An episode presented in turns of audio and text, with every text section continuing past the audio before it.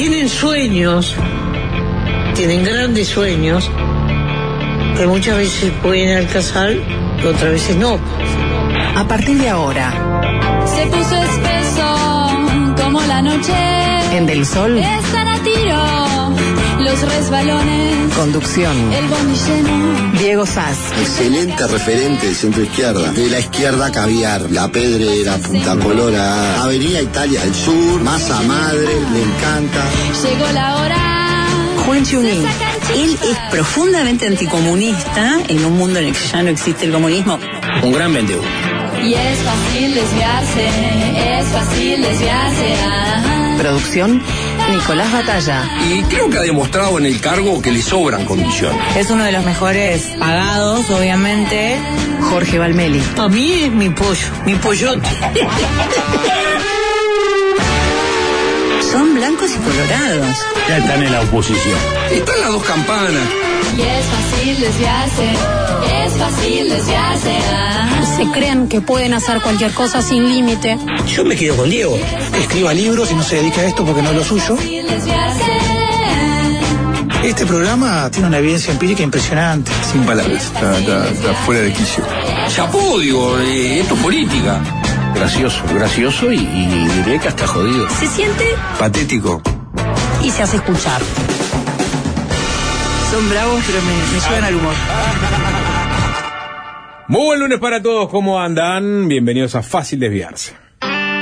Y'all not there? All right, let's get this thing moving.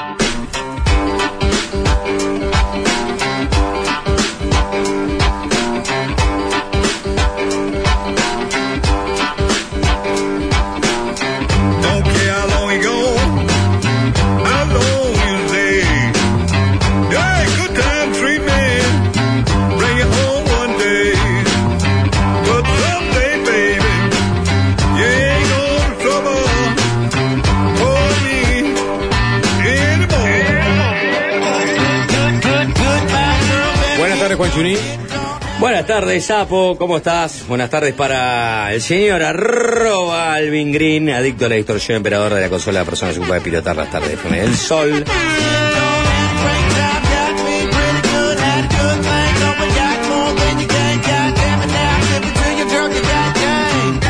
¿Qué dice Nico? ¿Cómo estamos, Sapo? ¿Todo bien? Bien, Jorge, ¿cómo andás?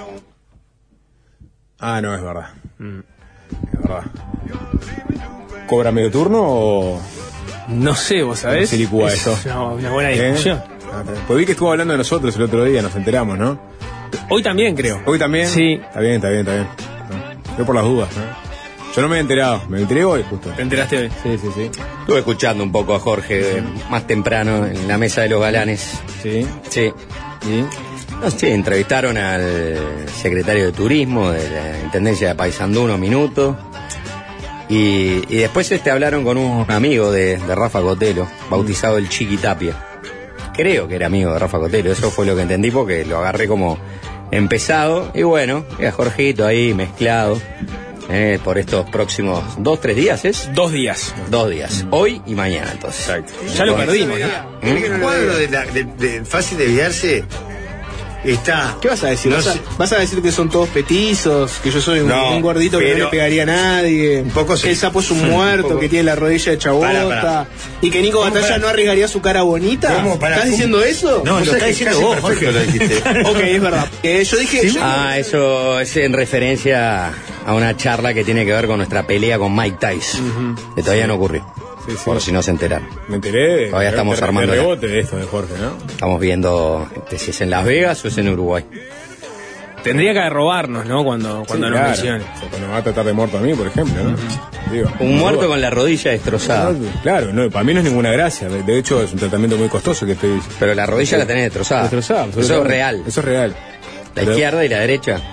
La izquierda, pero la izquierda está viva, la derecha es la que está muerta ahora. Pero está reviviendo. Plasma eh, Metafórico. con- Ese comentario. enriquecido en plaquetas. Les Una tiro, metáfora. Les tiro el PRP. ¿Ya arrancaste? Sí, si alguien me quiere hacer una devolución sobre el tratamiento que estoy haciéndome, eh, si se lo hizo y le tuvo éxito, aprovecho la solidaridad de los oyentes. ¿Tiene nombre el tratamiento? PRP, plasma con en- enriquecido Ah. en plaquetas. Sí, sí. Te sacan sangre tuya. Hugo Martín Dorta creo que hizo ese tratamiento en los 90. Y Batistuta es el otro, no me diga nada. Sí, el Gabriel Omar Batistuta. Este. Te sacan ¿Cuántas- sangre. ¿Cuántas vas? Eh, mañana me hago la segunda y son dos.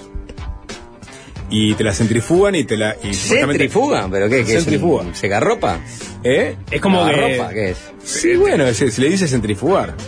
Porque tienen que sacar las plaquetas. La, la llevan no sé cuántas revoluciones por, por segundo o minuto.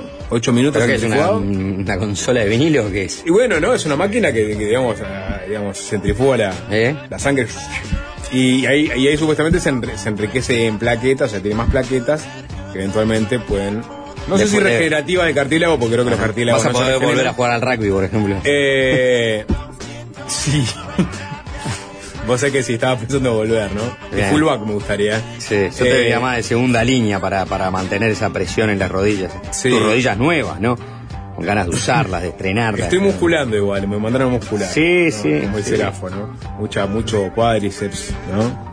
Me ven un poco más fornido, no se asusten. ¿Ya No, notaste esto resultados todo- o no? No, bueno, no, este, de- demora porque se tiene que acoplar al tejido. Tiene que germinar la, la plaqueta. Exacto. Sí, sí, sí. Pido todo esto porque estaba, porque Jorge se estaba burlando de mi rodilla, bueno. Cosa de viejos, ¿no? Sapo. Bueno, supuestamente es de- o de adolescentes o de, o de viejos, y sobre ¿Cómo todo adolescentes? mujeres. ¿Cómo de adolescente? ¿Eh? ¿Cómo de Sí, adolescente? el adolescente No. parece que le pasa mucho. No, no pasa mucho. Yo no tengo recuerdo de ningún adolescente que tenga este problema que vos tenés. Cuando yo era adolescente. Bueno, es lo que me, me dijo el médico en su momento, ¿no? ¿Te sentís más cerca de la adolescencia o de la vejez? En este momento más cerca de la adolescencia. Estoy O sea, que te estén centrifugando la rodilla no te hace claramente un par con un adolescente. Eh, no. Te hace un par con, con Gabriel Omar Batistuta. Sí, sí, sí, sí, exactamente. Bueno, isométrico de cuádriceps, entonces lo que me queda. Eh, claro. ¿No? Es la única que me queda. Fortalecer mucho ahí. Fortalecer mucho, bajar de peso y. Qué y- lindo. Y el resto. Bueno, bien. Claro, digo, todo, no quiero hablar de mi vida personal, pero Jorge estaba hablando de mi vida personal. Y te pegó mal. Me pegó mal, la verdad, pero justo aparte el día que me estaba haciendo el tratamiento. Em, en fin, bueno, ¿qué pa- pasaron cosas? Hay de todo. Eh, eh, yo que te diga que para fin de semana, Sí. de primer fin de semana de Semana Santa, Ujú. Semana de turismo para ustedes, Sí. sé que no comparten denominar las cosas como son en su origen, ¿no? Sí, creo que le discutimos todo ya lo discutimos, 2011 ya lo hasta ahora. Hay una denominación de origen y hay una, a la ley y una apostasía, ¿no? Este, Sí. que después termina denominando una semana como, eh, como fue una semana más. Bueno. Bueno, Vamos a hablar del Partido vamos Colorado. Vamos a hablar del. Partido Colorado, porque pasaron cosas este fin de semana con el Partido sí, Colorado. sí, sí. Eh, ¿Qué? Pasaron cosas en el Partido Colorado. Pasaron es, cosas. es una columna y un hilo, ¿no? No, no. Vos- si, vos, si vos querés reducir ese No, intercambio. no porque vamos a analizar este, una realidad, Tiene un mucho- contexto, un tiene que ver momento con el aborto, con la del eutanasia. Partido Colorado. Tiene que ver con el momento del Partido Colorado. Un partido este de Un partido que está en manos del, digamos, del vallismo. ideas, ¿no? ideologías, eh, hay mucho, hay mucho para rascar sí, ahí. claro. Entonces, pasaron cosas con el Partido Sí. Colorado.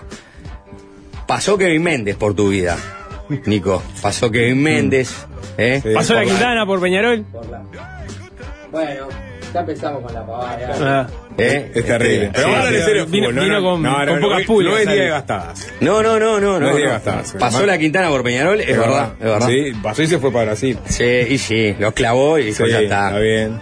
Listo. Me llevo este, Eh. no en la bolsa. Este, El Guti igual, eh, eh, es verdad que no había perdido clásicos oficiales, pero sí había perdido un clásico en Miami, ¿no? O sea, que sea... Un amistoso. Un amistoso. sí, cuando eh, Sí. cuando hizo un gol Darwin Núñez en ese clásico. No, no recuerdo. Sí, un golazo. Pero los de este fin de semana te acordás Me perfecto. acuerdo, Sí. me acuerdo. ¿Lo viste el partido, Nico? ¿Eh? ¿Lo viste el partido? Sí, sí, claro, lo vi, lo vi. ¿Lo viste? Sí, no sí, nos sí. saques, Alvin, no nos saques. en ¿Dónde, serio. Estamos, dónde hablando, lo- estamos hablando de fútbol. Estamos hablando no bien. ¿Dónde, ¿Dónde viste el partido? ¿Dónde lo vi? Sí, ¿dónde lo viste? Qué, qué- qué raro eso. Pero ¿dónde viste dónde- clásico, fútbol. Claro, ¿dónde No, viste el clásico? No es vida o muerte. Yo, yo lo vi en casa, por ejemplo. Vos lo viste en tu casa. Sí, lo vi en casa porque no, no, no iba a ir al campeón del siglo. No, la verdad que no. No, no, no, no iba a ir, no había sacado entrada.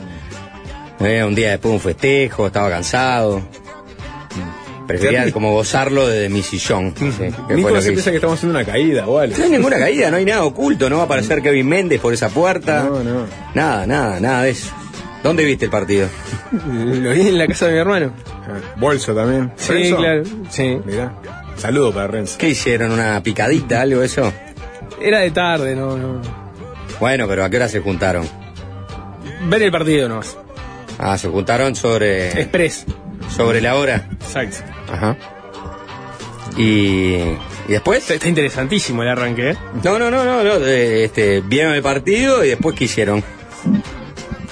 Taza a taza. ¿Eh? Taza a taza, cada uno para su casa. ¿Y después? nada, Juanchi. ¿De noche no hiciste nada? No, no hice nada. Uy. ¿Está en duda la continuidad de Guti? Renzo tampoco ¿Cómo hizo está en duda la continuidad de Guti? Ya hace 10 días que Vino a ganar un clásico y lo perdió. No vino a ganar un clásico, ¿A qué vino a salir campeón, como viene Guti. ¿A qué vino? A, a la larga o a la corta Ay, es lo que nunca pasa. perdí clásicos oficiales, nunca perdí clásicos oficiales, juego clásico oficial y pierdo. ¿A qué vino Guti? Siempre hay ¿Eh? primera vez. Yo, si fuera hincha de Nacional ya estaría pidiendo la cabeza de Guti, pero claramente, bueno. Es mucho pedir dos cabezas en, en- en- Sí. en nueve fechas. Es Me, me parece. cuadro, me, pa- me ¿no? parece. ¿Cómo? Fa, no, no se escuchó. No sé qué dijiste, Sapo. Nada, nada, bueno, vamos a dejarla por ahí. Bueno, eh, hay gente que celebró. Digo, para salir de este atolladero, ¿no? ¿Cómo que celebró? Hay gente que celebró. Y sí, ganó Peñarol. Ganó Peñarol, 2 a 0. ganó Peñarol. Ganó el campeón del Claro, siglo. Sí. Le ganó a la bañadera del Guti y está, esa es la realidad. Sí, ya está. Este, fue el único equipo que quiso algo en la cancha, ¿no? No compartís. Sí, no, sí. ¿Eh? no compartís. No, no, no te lo voy a negar. Ah. No, Nacional jugó el primer tiempo re contra atrás. Y cuando quiso jugar algo, Sapo se ríe, pues. se salieron Pereiro y Fagundes, que era lo que estaban en ese momento. Vos decís, que, vos a decís ganar que, algo. vos decís que le, le erró el Guti con los cambios, entonces. No vengo viendo lo suficiente a Nacional como para hablar. Me parece que en ese momento Fagundes y Pereiro estaban empezando a querer algo. Pero ella me mandaba una jugada hace unos minutos que. eh, Había do- dos jugadas donde habían intervenido los dos. No vino al pelo. La verdad que sí. Eh, esos cambios creo que ahí es como que recuperó la, de vuelta la- la- el protagonismo y la posesión Peñarol de la pelota. Lo tuvo durante todo el partido, Sí, salvo sí, sí, fue. en un ratito ahí, no más. Claro, bueno, vos bien, Alvin, ¿lo viste el clásico entonces? ¿Sí? ¿Te gustó? ¿No te gustó? ¿No te entretuvo, por lo menos? ¿Bancás al Guti? ¿Sí? ¿Hasta cuándo? ¿No vas a hablar por, por el micrófono? ¿No? Pero si siempre te, te encanta hablar vos. ¿El nene ya se fue? ¿Qué pasa con el nene Cuba? No, ya lo saludé al nene Está Cuba. por allá, el nene. Sí, no, ahora está Ah, feo. no, está está feo, feo. está feo. Bueno, Bueno, bien. a ver, vamos a ver. Eh, un clásico Sí. que, que, como siempre, deja este episodios. Trabajo para el fiscal Román. Exacto. Sí, claro. Porque ahora hay que pensar en, en los protagonistas que son el técnico, por ejemplo, el Guti, Alfredo Arias, eh, Kevin Méndez, La Quintana. La Quintana, la piña que ahí no, no pasó nada, ¿no? Vamos a decir. Ahí entre, Jonathan entre Rodríguez. Jonathan Rodríguez, Arabia y no sé si fue. Y el otro que terminó expulsado fue Lozano, por lo pronto. Y Lozano, Lozano, no pasó nada. Bueno, pero y todos los clásicos tiene también como protagonista al fiscal de flagrancia, Fernando Román, Sí. ¿no? Que no, parecía que no tenía material, ¿no? Pero se, se la Él espera, él espera, él espera, él espera, Sí. mira el partido, mira el partido y cuando termina el partido se conecta a las redes. Te llama la dirección. Y ahí busca. Y hu- hubo varios episodios, uno, episodios de violencia lamentables, este, unos hinchas de nada. Hubo herido de arma de de bala, herido sí. de arma blanca. Exacto. Y, y- e hinchas golpeados con bat de béisbol también. Y, y después hubo este, algunos episodios que tienen. Este. A mí hay uno que no me queda claro. Que es este, el de Enzo y la sub-21. Y agradecería En- Enzo y la sub-21. ¿Qué es eso? No sé, no sé de qué estás hablando. Yo no tenía ni idea ni quién era Enzo, ni quién era la sub-21, nada.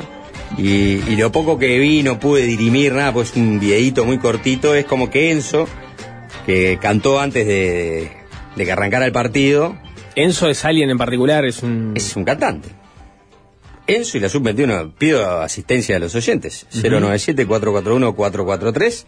Gente que está mucho más informada sobre este tema que nosotros, Sí. que conoce a Enzo de la sub-21. Gente que debe haber ido al campeón del siglo, que está escuchando y sabe de pronto de lo que estamos hablando, porque hubo, este, por lo pronto en redes, hubo varios que manifestaron con su repudio porque Enzo habría cantado cómo olvidar, ¿no? De de los auténticos, pero viste que esa canción se usa para. Sí, es una canción que celebra este, el asesinato de un hincha de Nacional o la muerte de un hincha de Nacional. ¿No? Como voy a olvidar cuando matamos una gallina, dice la canción. Y yo no sé si el tipo la cantó, pero como estaba cantando esa canción y algunos decían, no, en realidad estaba cantando la canción original. Bueno, está, pero la can- esa canción original en un estadio. Entonces Ah, se la armó en el estadio. Me, me perdí Se ar- todo. La banda que abrió le, te- Claro, el- el- digamos, el se armó un quilombo ahí, yo no, eso no, no, no lo vi y tampoco pude dilucidar eh, el asunto a partir de la, la le- la lectura que hice en redes sociales.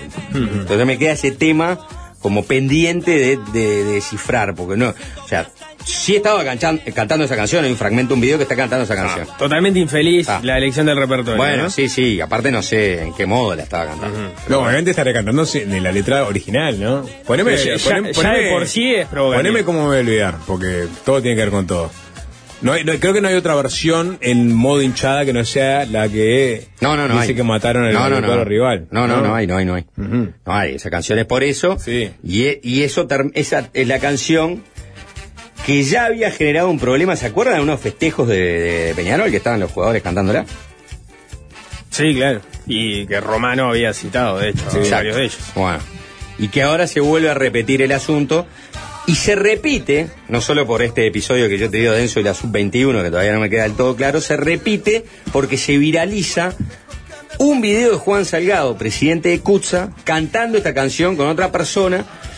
El lugar es difícil de saber, parece- parecería como si fuera un palco. Pal- parecería, ¿no? sí. No, parecería un palco de- de- del campeón del siglo, estaba Juan Salgado ahí en, en modo privado, ¿no? Porque eran pocos, pero lo cierto que, viste que hoy no podés confiarte de nada, chao.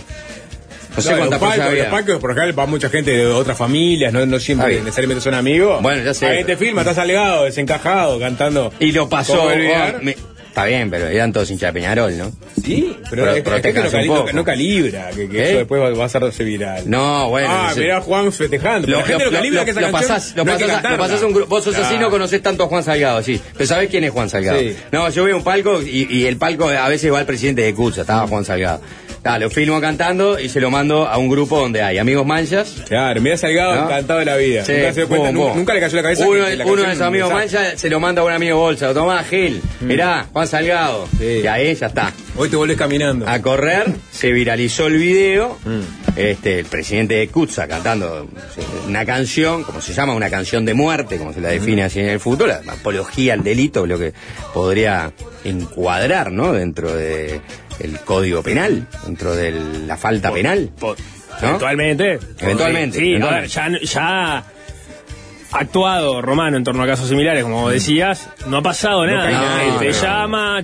Te te- percibe. te llama- te llama al orden. No claro, te llama, más. te llama al orden. Exacto. Te llama al es orden. una señal, es, es una fiscalía de lo simbólico en este Es una momento. bandera que tiene pero, Romano. Pero, pero podría, por ejemplo, po- podría presionar, ¿no? Este, la justicia y la situación para que Juan este, Salgado ingrese en algún tipo de lista negra en el fútbol. Sí, claro, Y podría no, ser. ¿no? y no puede, y no pueda ir ahora a Peñarol, o puede haber partidos de fútbol uruguayo. Sí, y, y o- o- o- obligar- obligarlo no, pero el, capaz que el propio Salgado tiene que salir a, a pedir la disculpa del caso. No, bueno, eso ¿No? sí, eso es Ya probablemente lo, lo, lo- lo salga a hacer, o, o debería por lo pronto, ¿no? Sí.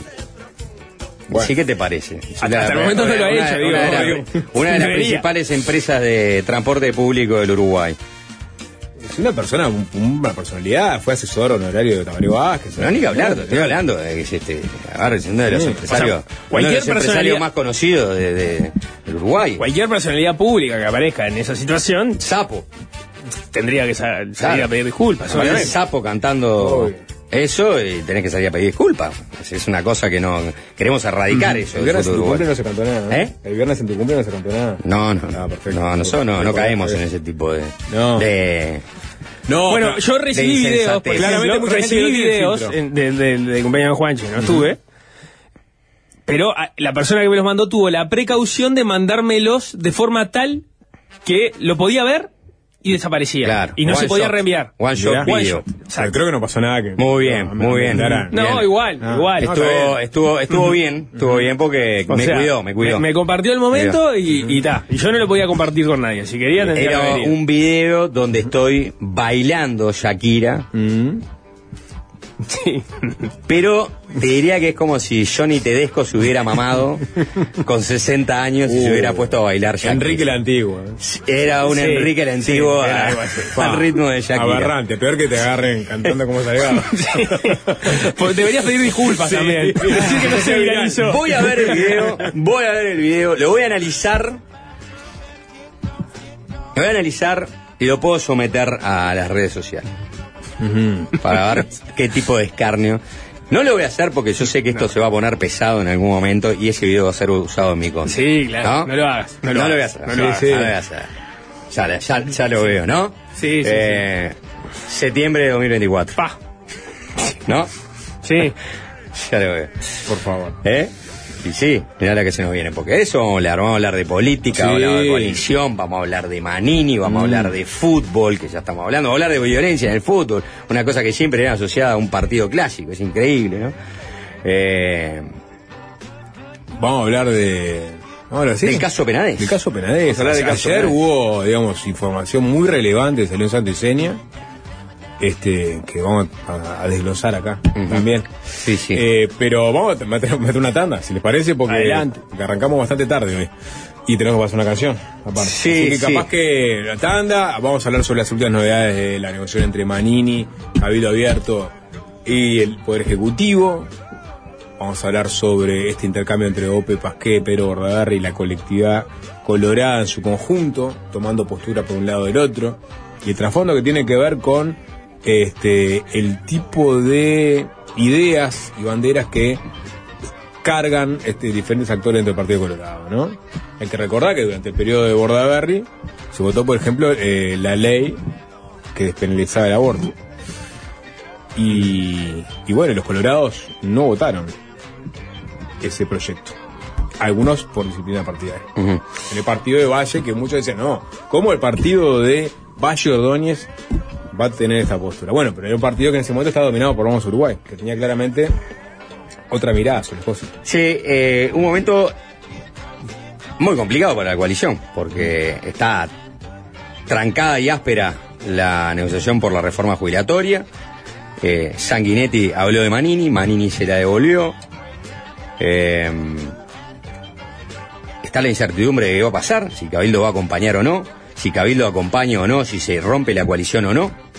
Si se rompe la coalición, quiere decir que este Cabildo va a tener que retirar toda su gente de los ministerios, de los cargos, este, ¿no? Sí, va a tener que retirar obligado. Sí, ¿no? sí, Porque sí, ya. sí. Cabildo dice que no se va, Nosotros no nos no vamos. salga. Quiere decir que lo tendrían que sacar. Sí, bueno, pero sí.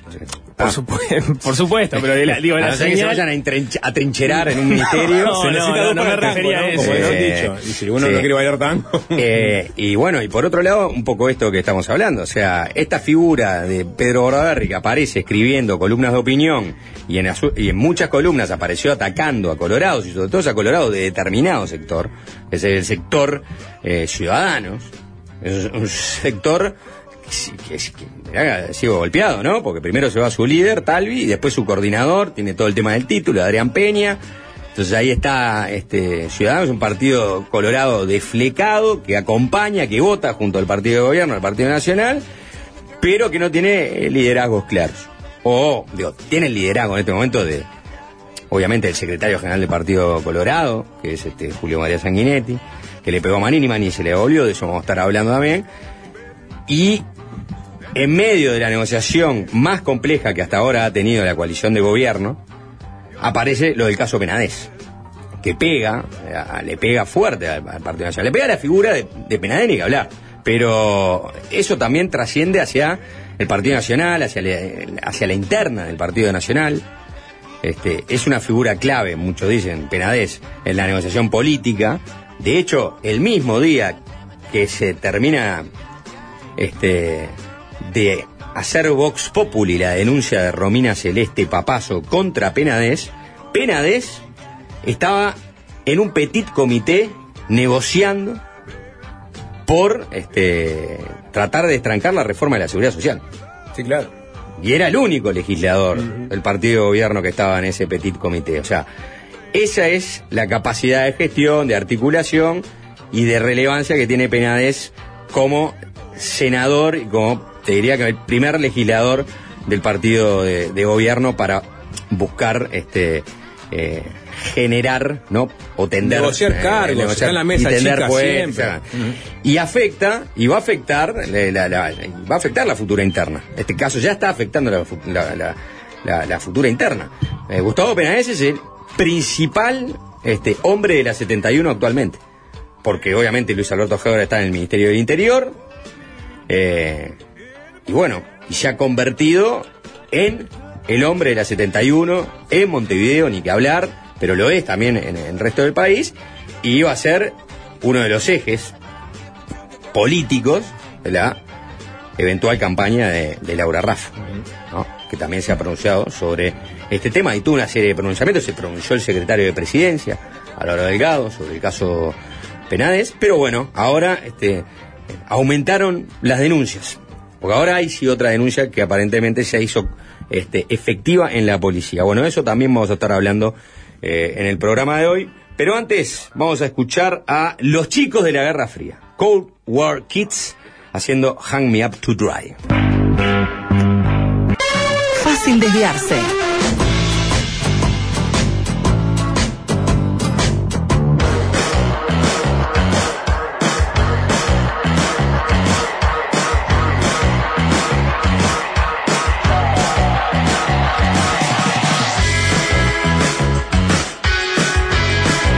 Gracias por las devoluciones. A propósito del tratamiento de PRP. Plasma enriquecido con plaquetas. No te dieron muchas esperanzas, ¿no? Bueno, somos este, eclécticos, pero quizás no era lo que estaba esperando. Eh, nos Sí, hay, gente que decía que te dolían las rodillas por ser hincha de Peñarol, ¿no? Bueno, de festejar arrodillado, Sí, seguramente. goles. Seguramente, perfecto. Eh, no voy a hacer el chiste burdo que esperaba que hiciera, Nico. Vamos a hablar de a- hubo un capítulo más de esta telenovela que tiene en vilo a la población, que es si se aprueba o no la reforma de la seguridad social. Un poco exagerado, Vamos, que vamos, nadie- vamos a poner color, o sea, dos, En vilo a la población no, pero... ¿En vilo del sistema político? Seguro. Sí. Sí. Y, y, y perdón, perdón, perdón, perdón, perdón. Yo creo que la gente subestima el impacto que tiene eh, la reforma de la seguridad social No, no la creo, población, no, sobre todo el tema de la edad. No, no creo que lo- la gente lo no los puntos que, estaba, que no, estaba no. negociando Cabildo. Mm. ¿no? Pero no creo que la gente subestime la reforma, porque en definitiva este, está reformando este, un, un sistema que este, por imposición eh, nos afecta a todos. Exacto. ¿no? Que entonces, Y hay muchos este, colectivos puntuales que se van a ver afectados por fuera, digamos, de- del colectivo global. Que Y por eso, y por eso estas re- estas reformas son tan difíciles de, de llevar adelante, ¿no? En, en- en cualquier país. Y por eso quizás no salga. Y por, por eso, eso quizás- quizás no salga. Sí, sí, por eso quizás no salga. Hoy la, la- la realidad es que nadie lo sabe. Este, porque hay una negociación que ha quedado ahí un poco por el camino, hay una expectativa de cómo se retoma eh, esta negociación desde el punto de vista legislativo cuando termine la- esta semana y, y vuelvan a la actividad parlamentaria.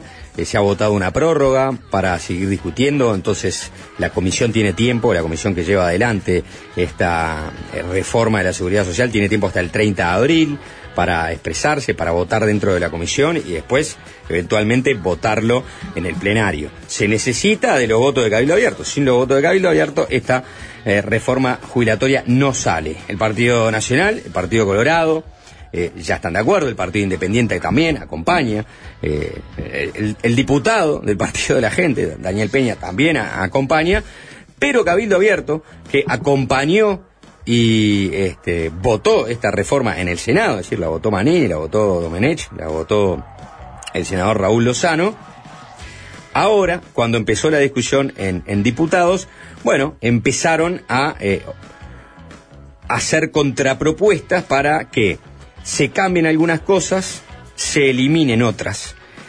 Y en definitiva esa discusión fue llegando hasta un embudo que generó que se tuviera que votar una prórroga parlamentaria que la votó en realidad Cabildo con el Frente Amplio, ¿no? A esa prórroga y con en diputados se votó con, con, con el plenario de diputados, con el- también con el voto del, del diputado César Vega de- del PERI y por otro lado con las negociaciones llegando a un límite.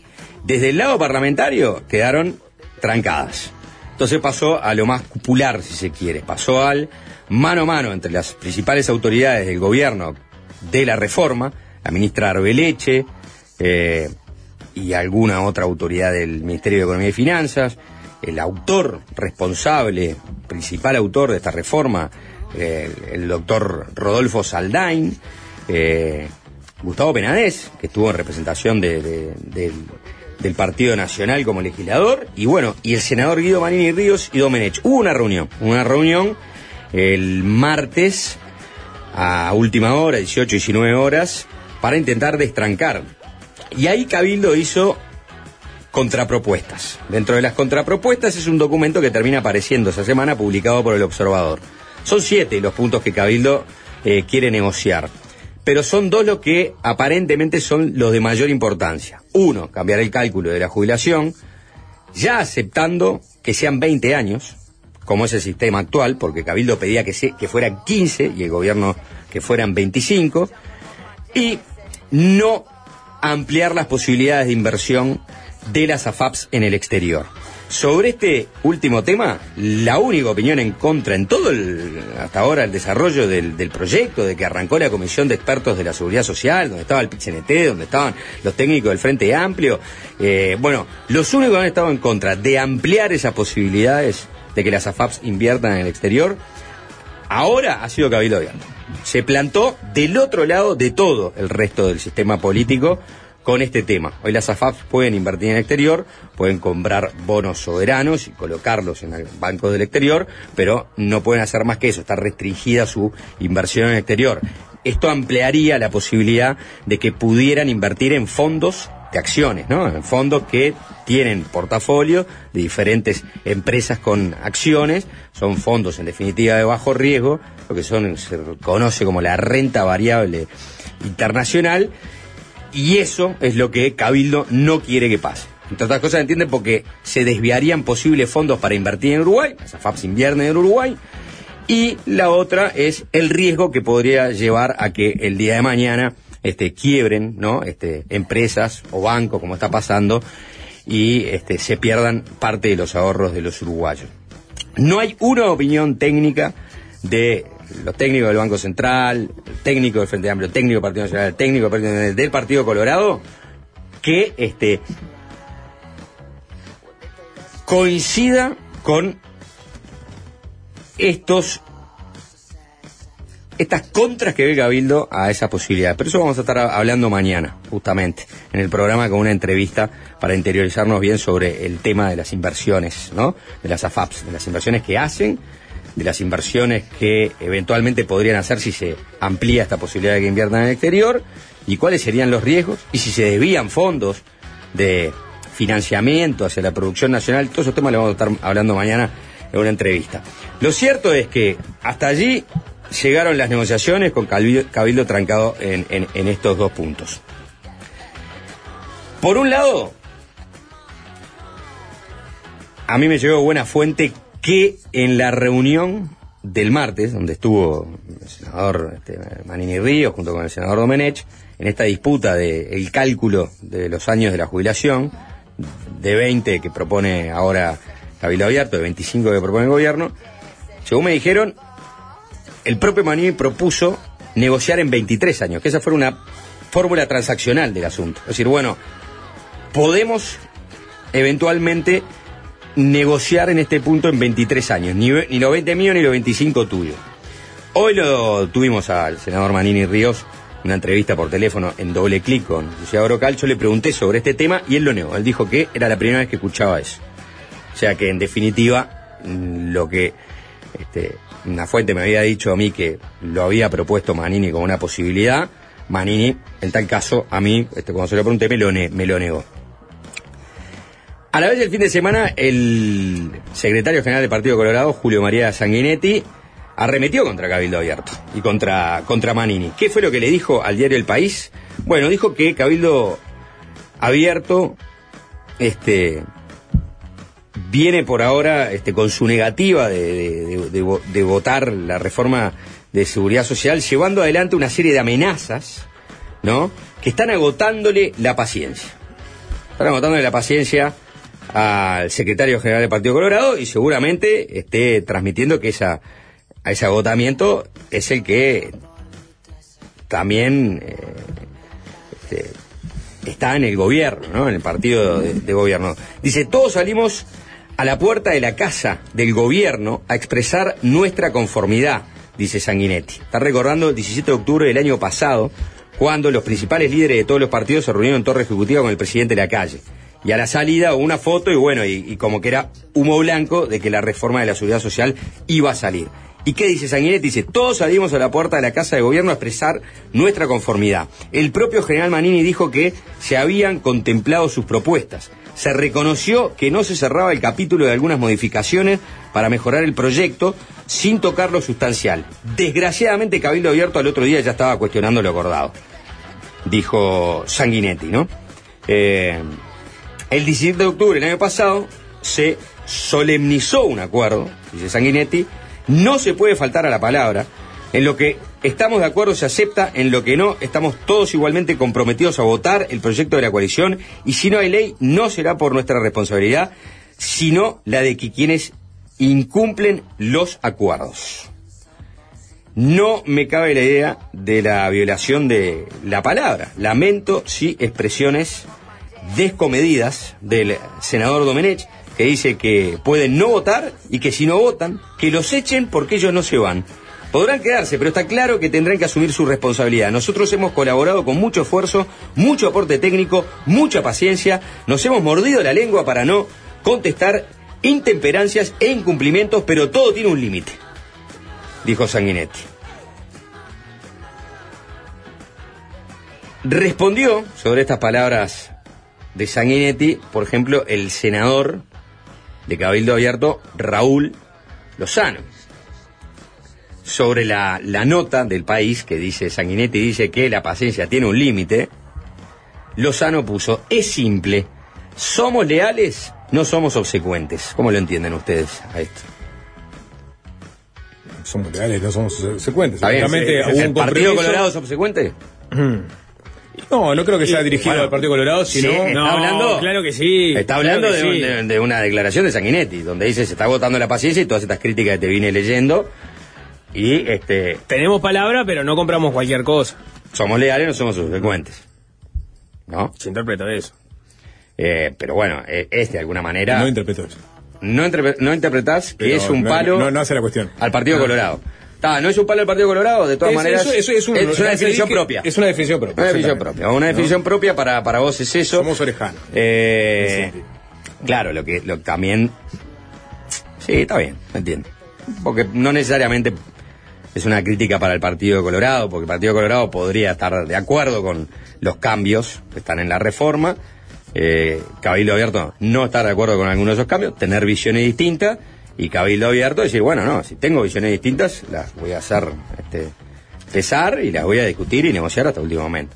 Podría ser una una, una, una, una, una, este, una definición propia y no una crítica al Partido Colorado. Para mí suena las dos cosas, ¿no? Definición propia más crítica al Partido Colorado. No sé vos, Nico, para- para- para mí suena así. De todas formas, hoy, cuando lo entrevistaron, Manini dio su versión a propósito de lo que había pasado el 17 de octubre, ¿no? Exacto, sí, sí, sí. Eh, y vamos a escuchar a Manini Ríos, si quieren. Este, cuando le preguntamos, yo le pregunté por esta definición que hizo este, el senador Raúl Lozano, que le parecía si suscribía de alguna manera.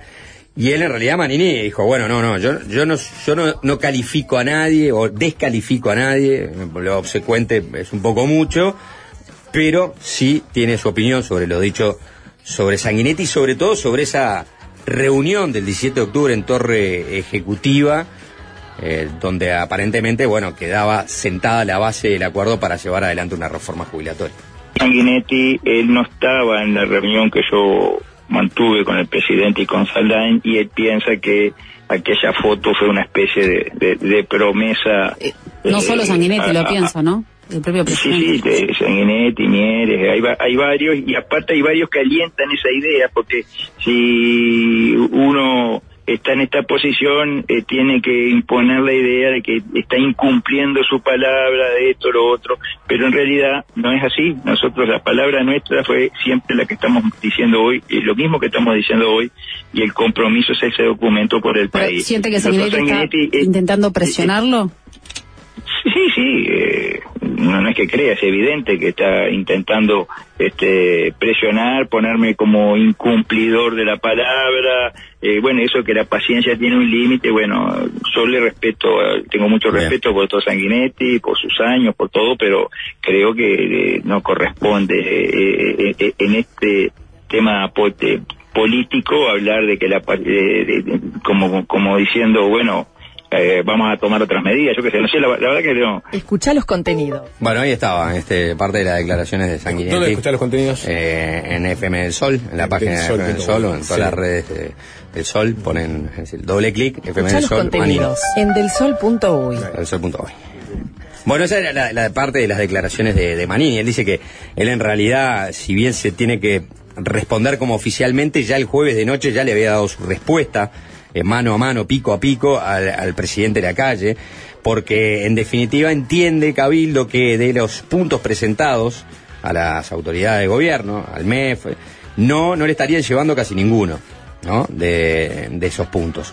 Y no, le, y no le llevarían, bueno, una reducción a 20 años del cálculo jubilatorio y menos que menos el tema de este, prohibirle a las, a las AFAPs que inviertan o amplíen la posibilidad las posibilidades de invertir en el Sí, exterior. fondos. básicamente le llevaron el- el- la, la consignación programática de ir hacia una reducción del, del IAS hasta su Claro. eliminación futura, que es, digamos, una expresión de deseo, dejar en el texto. Que Manini dijo que los siete eran siete puntos, Sí. este, siete puntos, este, ese, es- esos tres eran, digamos, los primordiales, pero incluso el de, el de la reducción progresiva del IAS era transable. O sea que en realidad son los dos puntos que el gobierno no le llega, los que eh, y Cabildo están, eh, no están dispuestos a clavicar. Sí, ahí, ahí la duda que me queda es, el gobierno no fue que simplemente le dijo que no en el de los 20 años, lo hablábamos el viernes, sino que le propuso una fórmula, ¿no? Que implicaba cierta gradualidad para los colectivos, le hacen militares y, y policías que iban a ser más perjudicados con el cambio el cálculo jubilatorio. O sea, ganaban un poco de tiempo, iban a terminar en lo mismo, en los 25 años, pero iban a tener más, más margen en la transición. Manini ya dijo que no lo conformaba igual esa fórmula.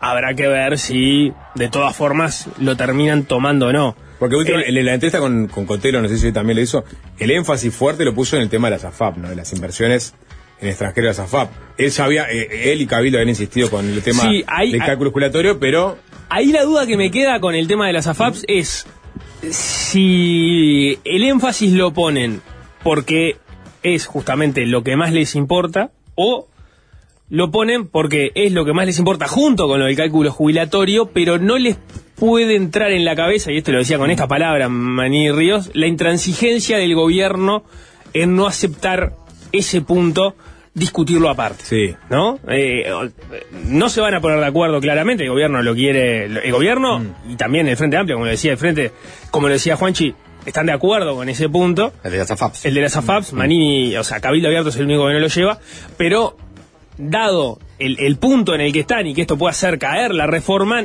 desde Cabildo Abierto no entienden por qué no dicen, bueno, vamos a bajar esto, que en definitiva es algo que está encapsulado, que es un, un punto este, aparte por, por sí mismo, lo discutimos aparte y seguimos para adelante con el resto del, del articulado de la reforma. Es raro y- y- igual este, estas acusaciones de intransigencia cuando eh, en, en este caso quien tendría que transigir es el único que se ha puesto del otro lado de la vereda sobre este aspecto, sobre las inversiones de la SAFAP, que aparte yo no he escuchado, porque hoy mismo se lo he preguntado a Manini, y este no he escuchado fundamentaciones técnicas sobre por qué la negativa. Intuitivas, sí, pero técnicas no las he escuchado.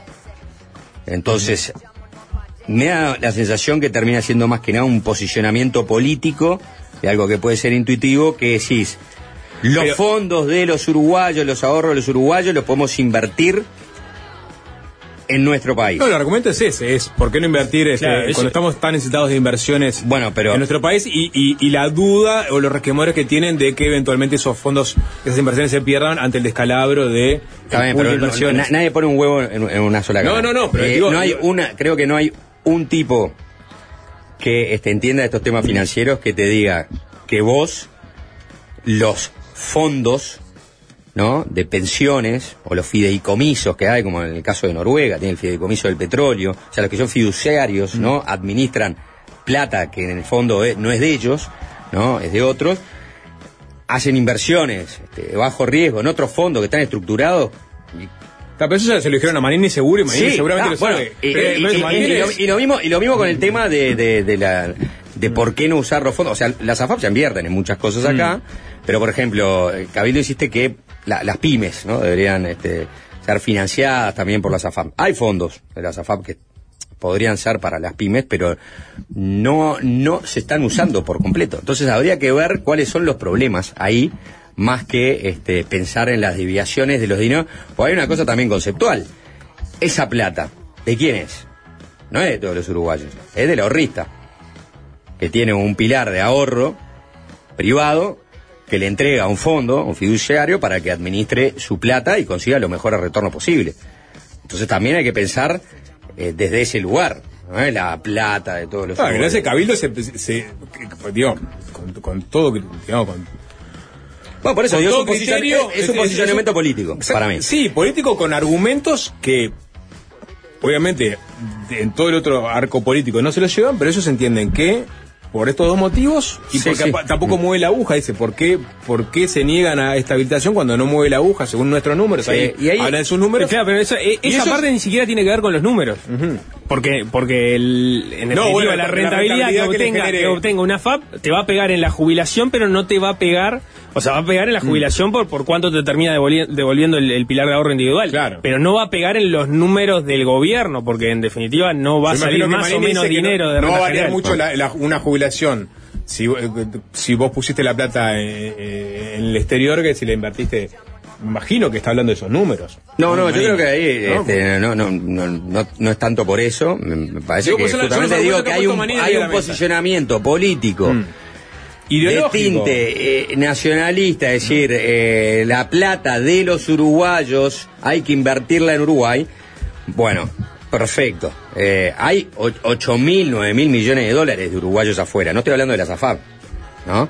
Los uruguayos no están invirtiendo la plata en Uruguay. ¿Por qué? Y bueno, hay algo que en Uruguay no le es atractivo a esa cantidad de personas que puso toda esta cantidad de plata y está invertida en el exterior en la forma que sea.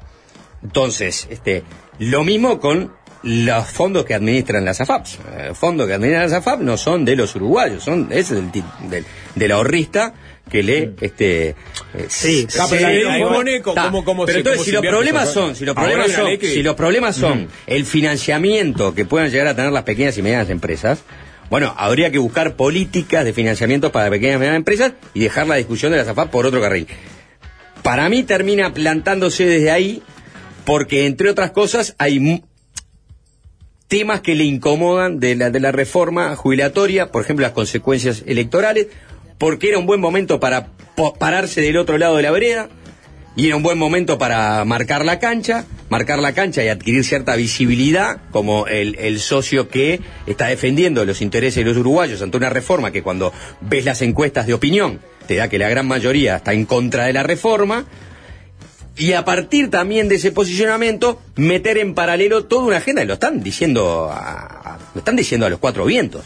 No me están llevando proyectos. Me rechazaron el proyecto de forestal. Hay proyectos que se votaron en comisión como el de la reestructuración de la deuda de la deuda fueron al plenario y terminaron este este en- en- no- Dando vuelta. dando vuelta O Dijo, sea, se eternizan los proyectos cuando son de cabildo Claro. abierto, pero hay proyectos que, entonces si está. se quiere, no se eternizan. En 15 días en el paralelo, en- paralelo, en paralelo se está negociando que salgan algunos de esos proyectos. El más espinoso, y acá hay dos, dos, dos, dos versiones. A mí me han dicho, mirá que la, este, el tema de la prisión domiciliaria estuvo en la mesa de negociación. Está, es parte de la mesa de negociación. Cabildo dice que no. Pero vaya coincidencia que anunció la este, senadora Graciela Bianchi que en Comisión de Constitución y Legislación, a partir de que pase Semana Santa, Semana de Turismo, van a discutir como prioridad un proyecto de ley que está basado en el proyecto que presentó Cabildo para la prisión domiciliaria. Entonces ahí hay varias cosas que han puesto este, el cerrojo de momento a que estén los votos para eh, la reforma de la seguridad social.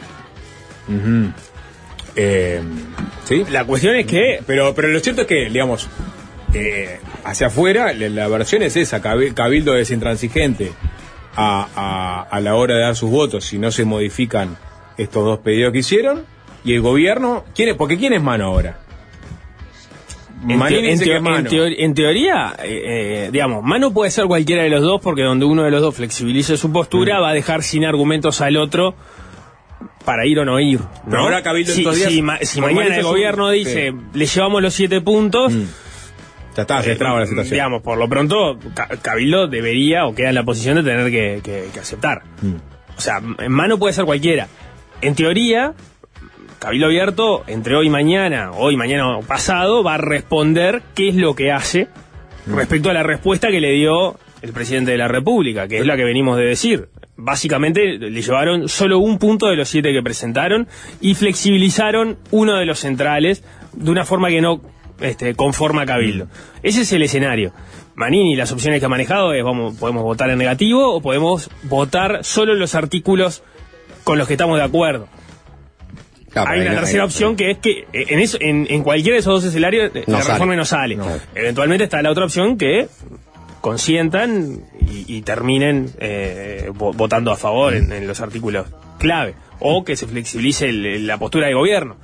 Pero en este en este momento no está Yo saliendo. lo que pienso es que sería muy raro que eh, Cabildo flexibilice, por ejemplo, su postura con respecto a las AFAPs, después de lo duro que han sido con este artículo en particular. Sería muy Sí, raro. sí, sí, sería muy sí. raro. Bueno, Sí, pero lo que pasa sería es- muy raro. pero depende, sería muy raro porque porque en realidad este Claro, ah, pero ahí hay, hay, hay- porque por ejemplo, supongamos Mm. que Cabildo llega a la definición de que vota solo los artículos con los que está de acuerdo. Sí. ¿Con qué artículos está de acuerdo y con cuáles no? Hay que pasar en, en limpio.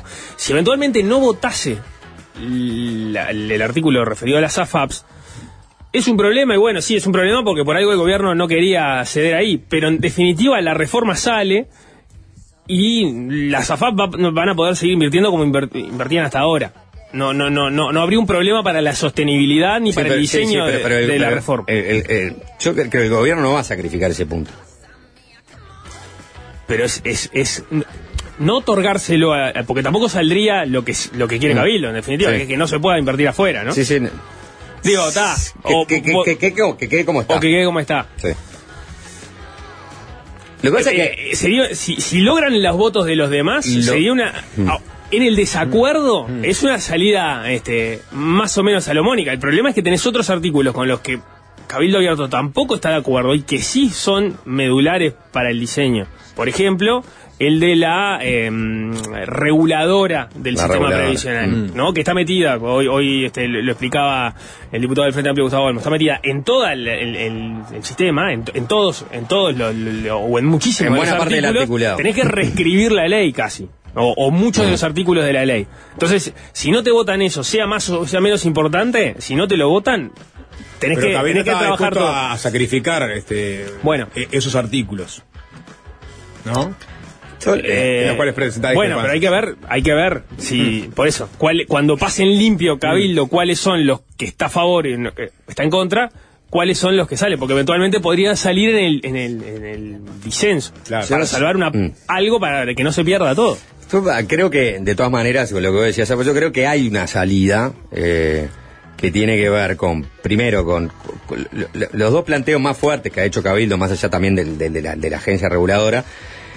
O sea, el cálculo jubilatorio, capaz que hay una disposición finalmente a que decir, bueno, ni, ni tan tan, ni muy muy, 23 años, ¿viste? No queda como el sistema actual, pero tampoco como lo que nosotros propusimos. O una excepción, como decía Nico, para. Terminamos negociando con Cabildo. Y Cabildo terminó y esta, este fue el resultado de la negociación.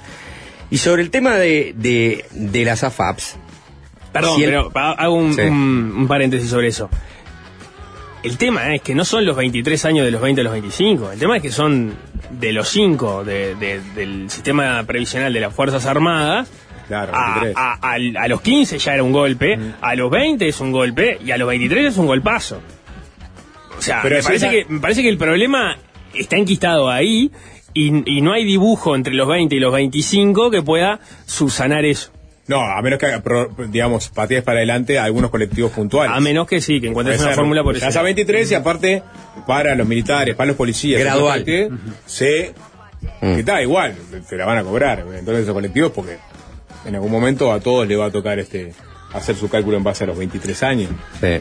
Y bueno, yo, y yo creo que las AFAPs, a ver, este... Pero ¿cómo zafás de la otra? Igual, zafás. No, bueno, la AFAP me parece que ahí la preocupación de Cabildo pasa, bueno, ¿cuál, cuál, cuál sería el riesgo? Bueno, si, si, si queda meridianamente claro que en el fondo no, no hay un mayor riesgo este, de, de- de- de- o sea, de invertir en, en- en el exterior y que el día, del día a la mañana desaparezcan ¿no? este, todos los, este, el- el- los fondos que invierten las AFAP porque, este, no sé, que quiebra una empresa, porque no es así como se invierte, o quiebra un banco, eh, despejado esa, esa posibilidad de riesgo, se puede atender la otra preocupación de Cabildo, que es, por ejemplo, el acceso al crédito de las pymes. Bueno, y ahí puede haber toda una discusión. Decir, bueno, está bien, mirá, olvi- olvidémonos del tema de las AFAPs.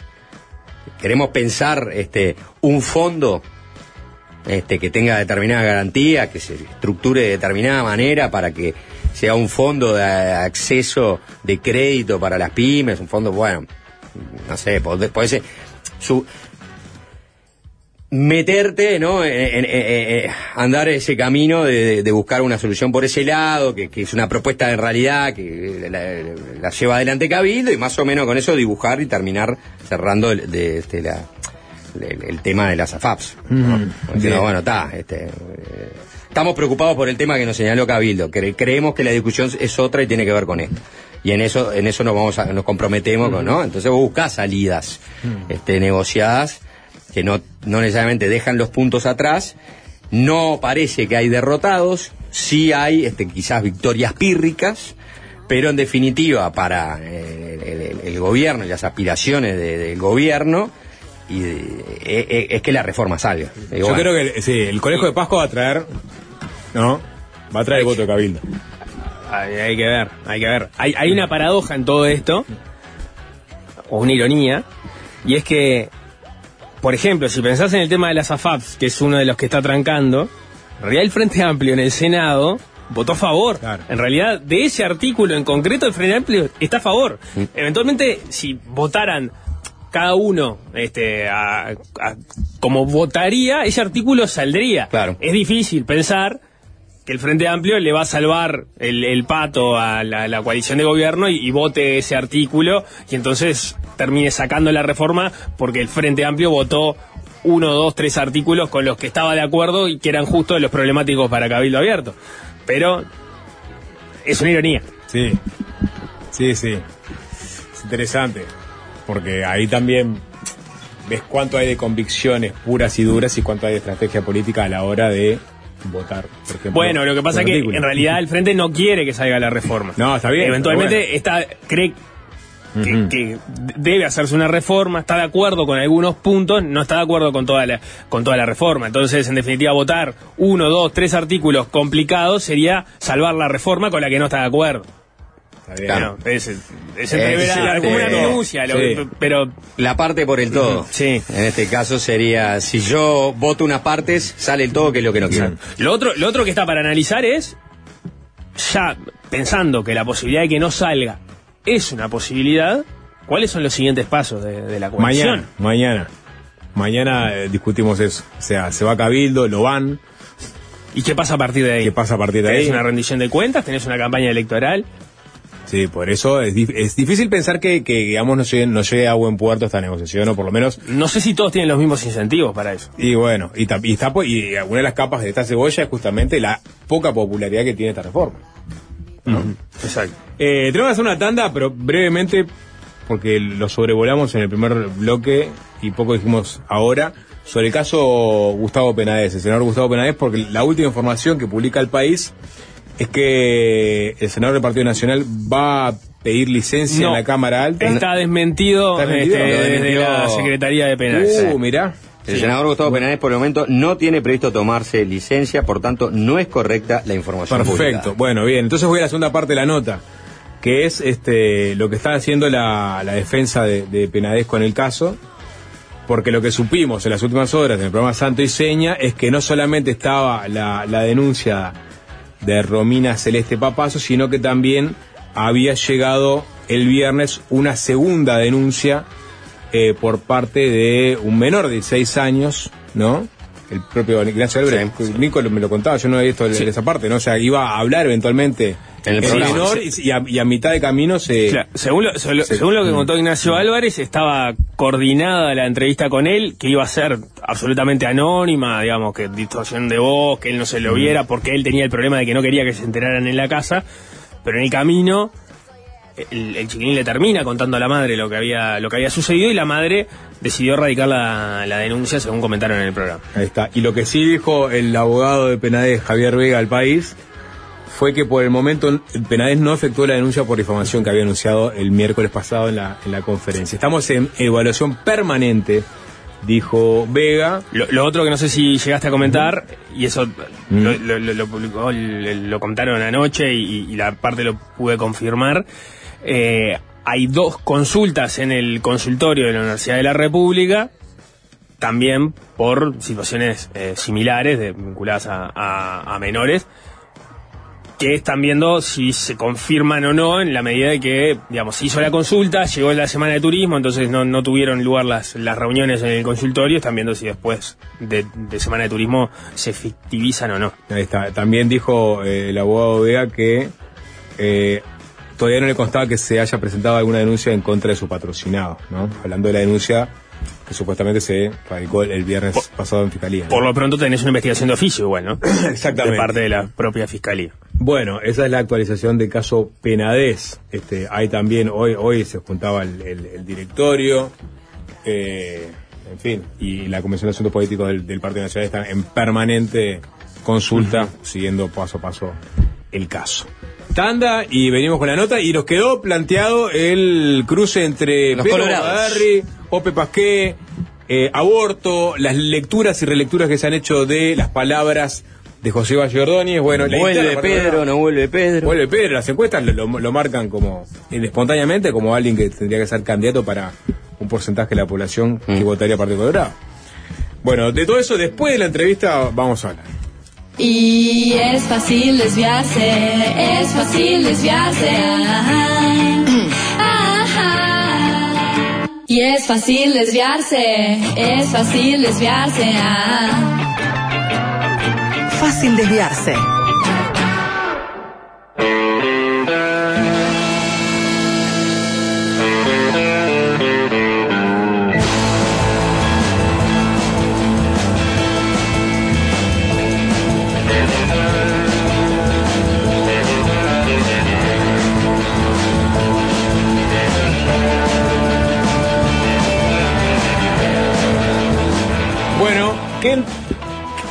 Pregunto a ustedes, ¿no? A ver qué respuesta tienen, según donde vivan, ¿no? ¿Qué tan caminables creen que son sus ciudades o sus barrios o sus localidades? ¿En qué medida el entorno los estimula a que elijan hacer sus traslados a pie por sobre otros medios de transporte?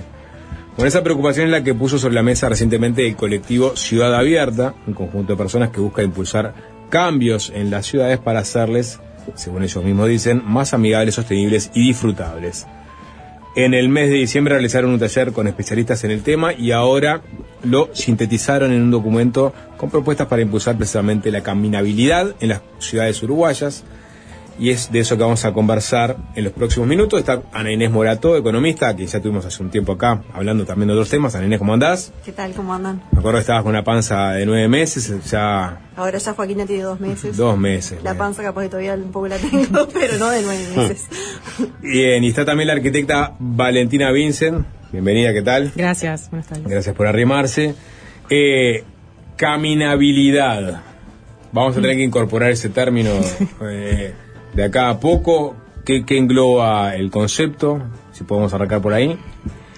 En realidad es como volver un poco a lo más básico, ¿no? Que tiene una ciudad. Una ciudad es un lugar donde la gente se ha aglomerado por distintos motivos, ¿no? Por la actividad comercial, lo que sea.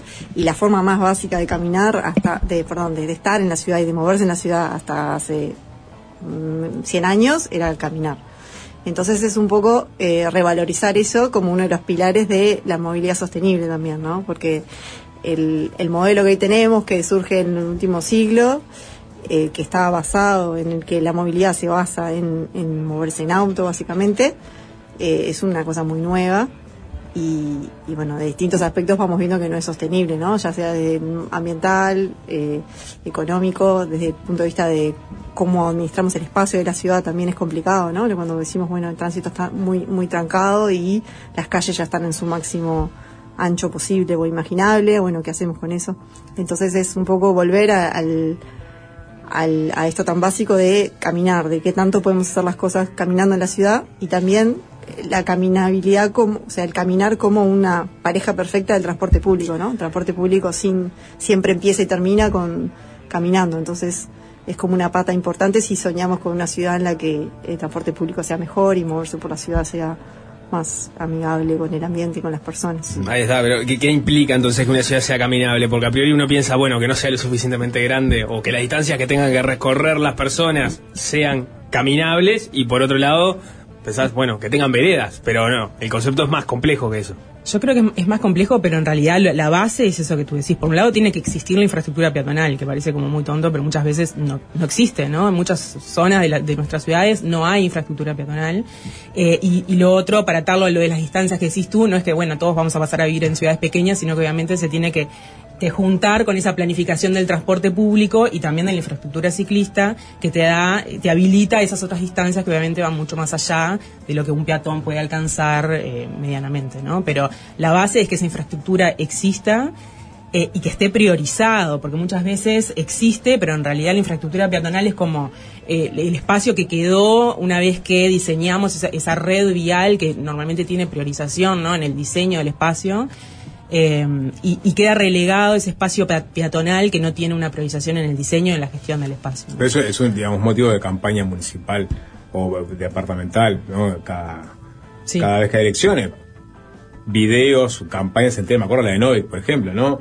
Este, mostrando cómo en, en, algunos barrios donde la irregularidad es la norma, ¿no? Donde no hay veredas, donde, donde son calles de, de barro, que se posean, que, digamos, partimos de, de, de, de, una base complicada, sí, ¿no? Sí, sí. O sea, porque hay que empezar por ahí, capaz, para después eventualmente expandirse hacia otras zonas, sí, ¿o no? Yo creo que todas las zonas, eh, pensando por ejemplo en el área metropolitana mm. de Montevideo, eh, son mejorables en, en, en, distintas escalas. Obviamente, si nosotros eh, evaluamos todo ese sector, obviamente las zonas, las áreas centrales tienen una, si consideramos la caminabilidad como un índice, tienen una mm. caminabilidad mucho mejor que las periferias, por supuesto, mm. porque directamente la, la infraestructura no existe, claro, hay veredas, ¿no? Pero bueno, eh, siendo un poco más eh, estrictos nosotros que estamos en esto y que eh, bueno, en realidad igualmente en un barrio como este Parque Rodó hay muchas cosas para mejorar también, de accesibilidad, eh, de iluminación, de presencia de arbolado, de presencia de equipamiento, de cómo son los cruces, de, seguridad vial, ¿no? Para el peatón, de priorización para el peatón. Entonces, hay mucho para, trabajar. Bien. Eh, ustedes se paran desde, un paradigma de este, la, la, mirada, la pirámide invertida de, la movilidad, este, de la movilidad sostenible, manifiestan en el, en el documento, que es, resume gráficamente la prioridad que deberían tener los distintos modos de transporte urbano, empezando por el peatón que estaría en la cúspide, después la bicicleta y similares, luego el transporte público, el transporte de mercaderías y por último el vehículo privado individual. Y ahí ustedes dicen que esa prioridad debería observarse en la asignación de del espacio físico y los recursos económicos que se destinen. Uno piensa en, en acá nomás y, y, en realidad lo que piensa es que esa pirámide como tal no, no tiene esa forma por lo pronto, ¿no? Este, el, el lugar del auto eh, individual o bueno, compartiéndola si se quiere con, con el transporte público, pensando en los ómnibus, eh, es, es, es mucho mayor el que se le destina a, al peatón ni que hablar a las, a las bicicletas. ¿Cómo, eh, ¿Está estimado de alguna forma? ¿Hay una, alguna este, consideración que tengan sobre eso? Sí, en general para Montevideo no, no conozco medida, medidas actuales, pero eh, lo que se observa es que entre el 60 y el 70% del espacio público, eh, la calle, está destinada a la calzada, a donde andan los autos, en la calzada. O el estacionamiento. O el estacionamiento, o sea, a los uh -huh. autos en general cuando en realidad, por ejemplo, en Montevideo el, los, los, viajes en auto son menos del 40% de los viajes. Entonces hay ahí sí una simetría que eso responde en realidad que el auto es el medio que más espacio relativamente ocupa, ¿no? O sea, una persona en auto ocupa 10 metros cuadrados y los, los autos en general tienen una ocupación de 1.2 personas, o sea, en general va, un, va una persona sola o uno de cada cinco autos tiene un acompañante, para pensarlo así. Entonces, e, e, esa ineficiencia en el uso del espacio hace que demande mucho mucho espacio eh, los autos. Y, y la, la pregunta es cómo se empieza a desandar ese camino, porque esto es una acumulación de, de, de- está bien, ustedes dicen, Décadas. es relativamente reciente en el tiempo si lo mirás para, digamos, en un, en un plazo largo, pero en, real- en- en la vida de la ciudad son décadas de acumulación de infraestructura este, apuntando hacia ese lugar. ¿Cómo, ¿Cómo empezás a desandar eso y empezando a generar ciudades más caminables que en definitiva ya tienen sus, sus, sus calles, ya tienen su parque automotor y a la gente viviendo en determinado lugar con determinadas costumbres? Eh, bueno, yo creo que, o sea, el, paso cero me parece que es tener un- una visión, ¿no? O sea, creo que, que se necesita, se necesita tomar una decisión de que, de que la- el peatón, este, se va a priorizar en la, en la movilidad y en la ciudad en general, o sea, una visión de, de no solo qué movilidad queremos, sino qué ciudad queremos, porque movilidad y ciudad en realidad son como, ¿no? Dos caras de la misma moneda. Eh, entonces pensar en la movilidad es pensar en qué tipo de ciudad queremos, en qué ciudad queremos vivir. Entonces, también involucra las políticas de movilidad, políticas de eh, planificación urbana, ordenamiento territorial, dónde están ubicadas las cosas en el territorio, qué tan eh, densa o no es la ciudad, todas esas cosas hace que la, cami- la caminata o el transporte público sea más viable cuando tenés una ciudad más compacta, con usos mixtos, versus una ciudad dispersa, con- ¿no? Entonces son muchas cosas, obviamente políticas ambientales este, que tienen que estar alineadas bajo una visión y en es- esa visión te va dictando, digamos, el camino, ojalá, para todas estas ramas que se tienen que atender este, y acciones más tácticas que tienen que ir, eh, obviamente, lo, que decíamos, de la, del desincentivo por un lado y el incentivo, ¿no? O sea, el incentivo a pasarse al transporte público y a caminar eh, y la bici y el desincentivo a usar el auto para, para todo, sobre todo para todos estos viajes cortos que se pueden atender de esta otra forma, ¿no?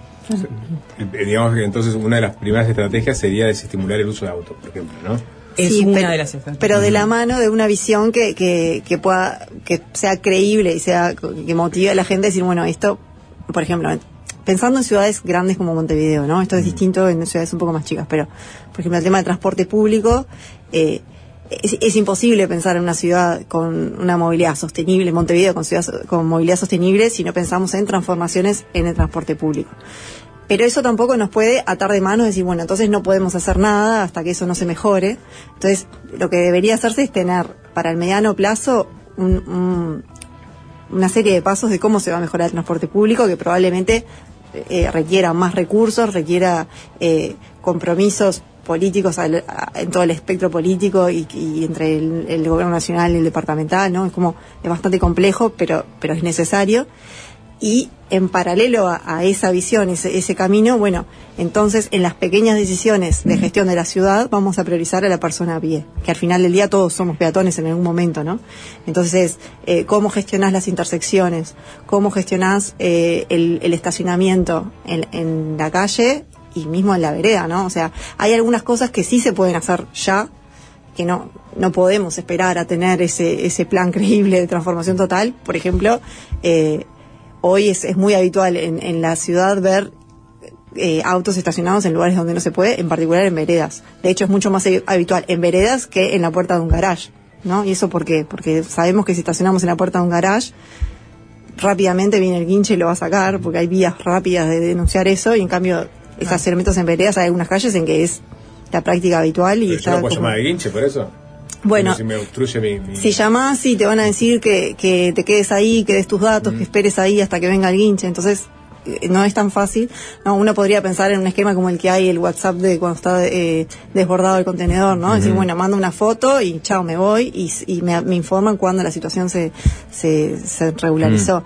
Y eso, en la medida que se empieza a practicar, la gente va a dejar de estacionar en las veredas, ¿no? Porque hoy, básicamente, lo que hay es una impunidad, que, bueno, estaciono y no pasa nada, y, y porque básicamente faltan lugares para estacionar, pero también no se genera inversión privada en estacionamientos porque se puede estacionar gratis en todos lados. Entonces, eh, hay como un desorden ahí que se podría como ir encaminando este, con cosas concretas y con otras cosas de gestión de estacionamiento, ¿no? Hoy hay barrios, no sé, en Positos uno quiere buscar dónde estacionar y uno sabe que puede demorar 15 minutos dando vueltas porque está saturado. Eso es un indicador de que es demasiado barato estacionar. En ese caso, es gratis, ¿no? En Ciudad Vieja también, a veces uno puede dar vueltas y vueltas buscando un lugar para estacionar y no lo encuentra. Entonces, el precio que se está cobrando es demasiado bajo, ¿no? Como hay un indicador como a nivel internacional se maneja, es que debería haber un lugar libre en cada cuadra como indicador de que el precio que está cobrando es adecuado.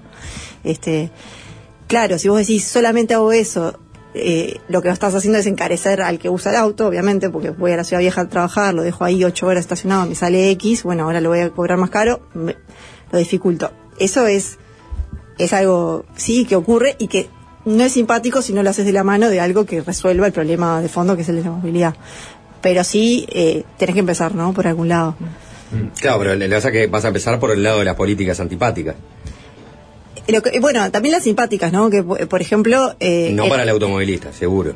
Bueno, pero el automovilista se baja del auto en algún momento y, y, y es peatón y también tiene que cruzar una calle y, y- y se enfrenta a intersecciones que son hostiles para cruzarlas y se enfrenta al hecho de no encontrar estacionamiento, ¿no? Que también empieza a ser un problema.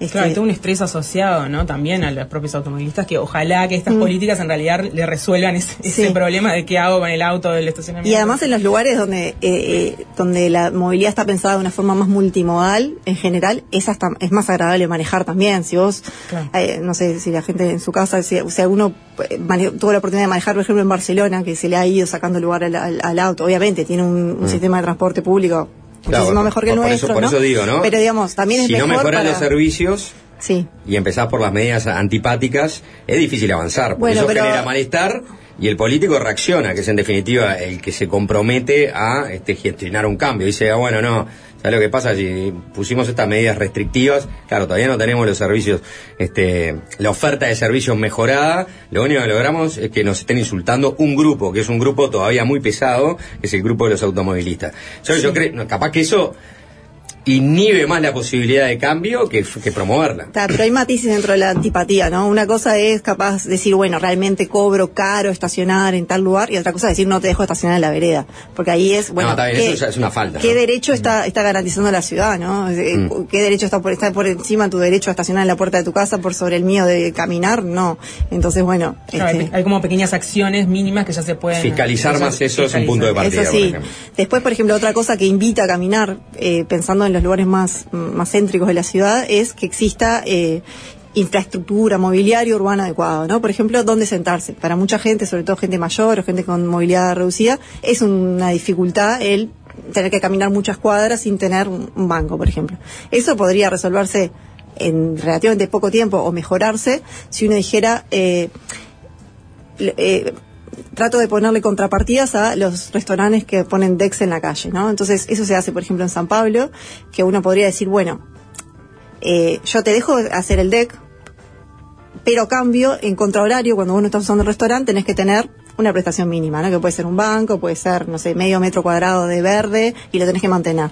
Hoy en Montevideo, hasta antes de la pandemia, la intendencia cobraba una UR por cada metro cuadrado, o sea que si pensamos en el espacio que usa un auto, 10 metros cuadrados más o menos, este, son unos 15 mil pesos, ¿no?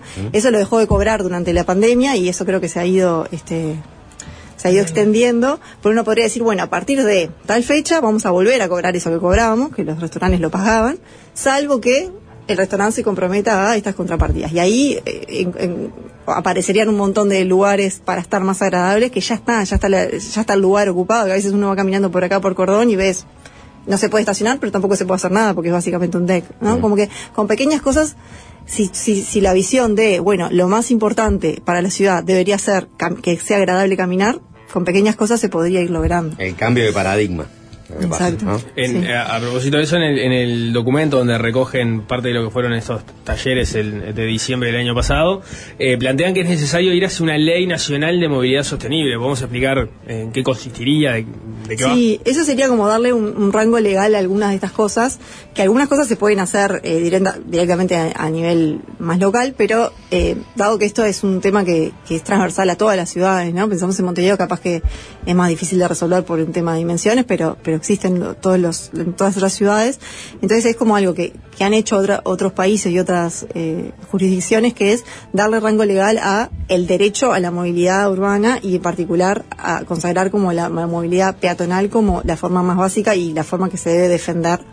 Y eso que implica, bueno, que toda obra pública nueva, vial, tenga que tener necesariamente un espacio dedicado para los peatones. Hoy muchas veces se, se- rutas o se asfaltan lugares y no hay un lugar para el peatón. Eh, después, como consagrar esto que se llama visión cero, que es decir, bueno, eh, el, el- el tránsito o la movilidad no puede estar por encima del derecho a la vida y a la salud. Entonces, las muertes y los siniestros graves de tránsito no son aceptables.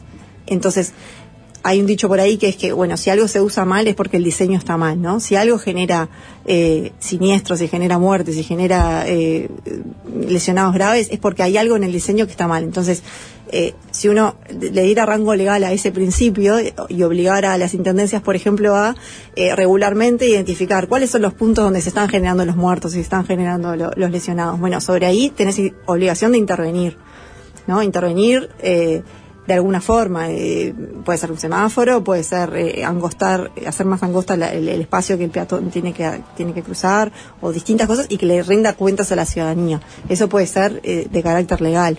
Y después otra cosa que, que también está pasando en varios lados, que es reducir las velocidades máximas urbanas, que hoy en Uruguay son 45 metros, eh, 45 kilómetros por hora de, por defecto, y en realidad está como bastante estudiado que eh, en ese punto ya el porcentaje, si hay un, choque entre un auto y una persona que va a pie, eh, la probabilidad de muerte es bastante alta. Y esa probabilidad de muerte eh, se hace suficientemente baja en torno a los 30 kilómetros por hora.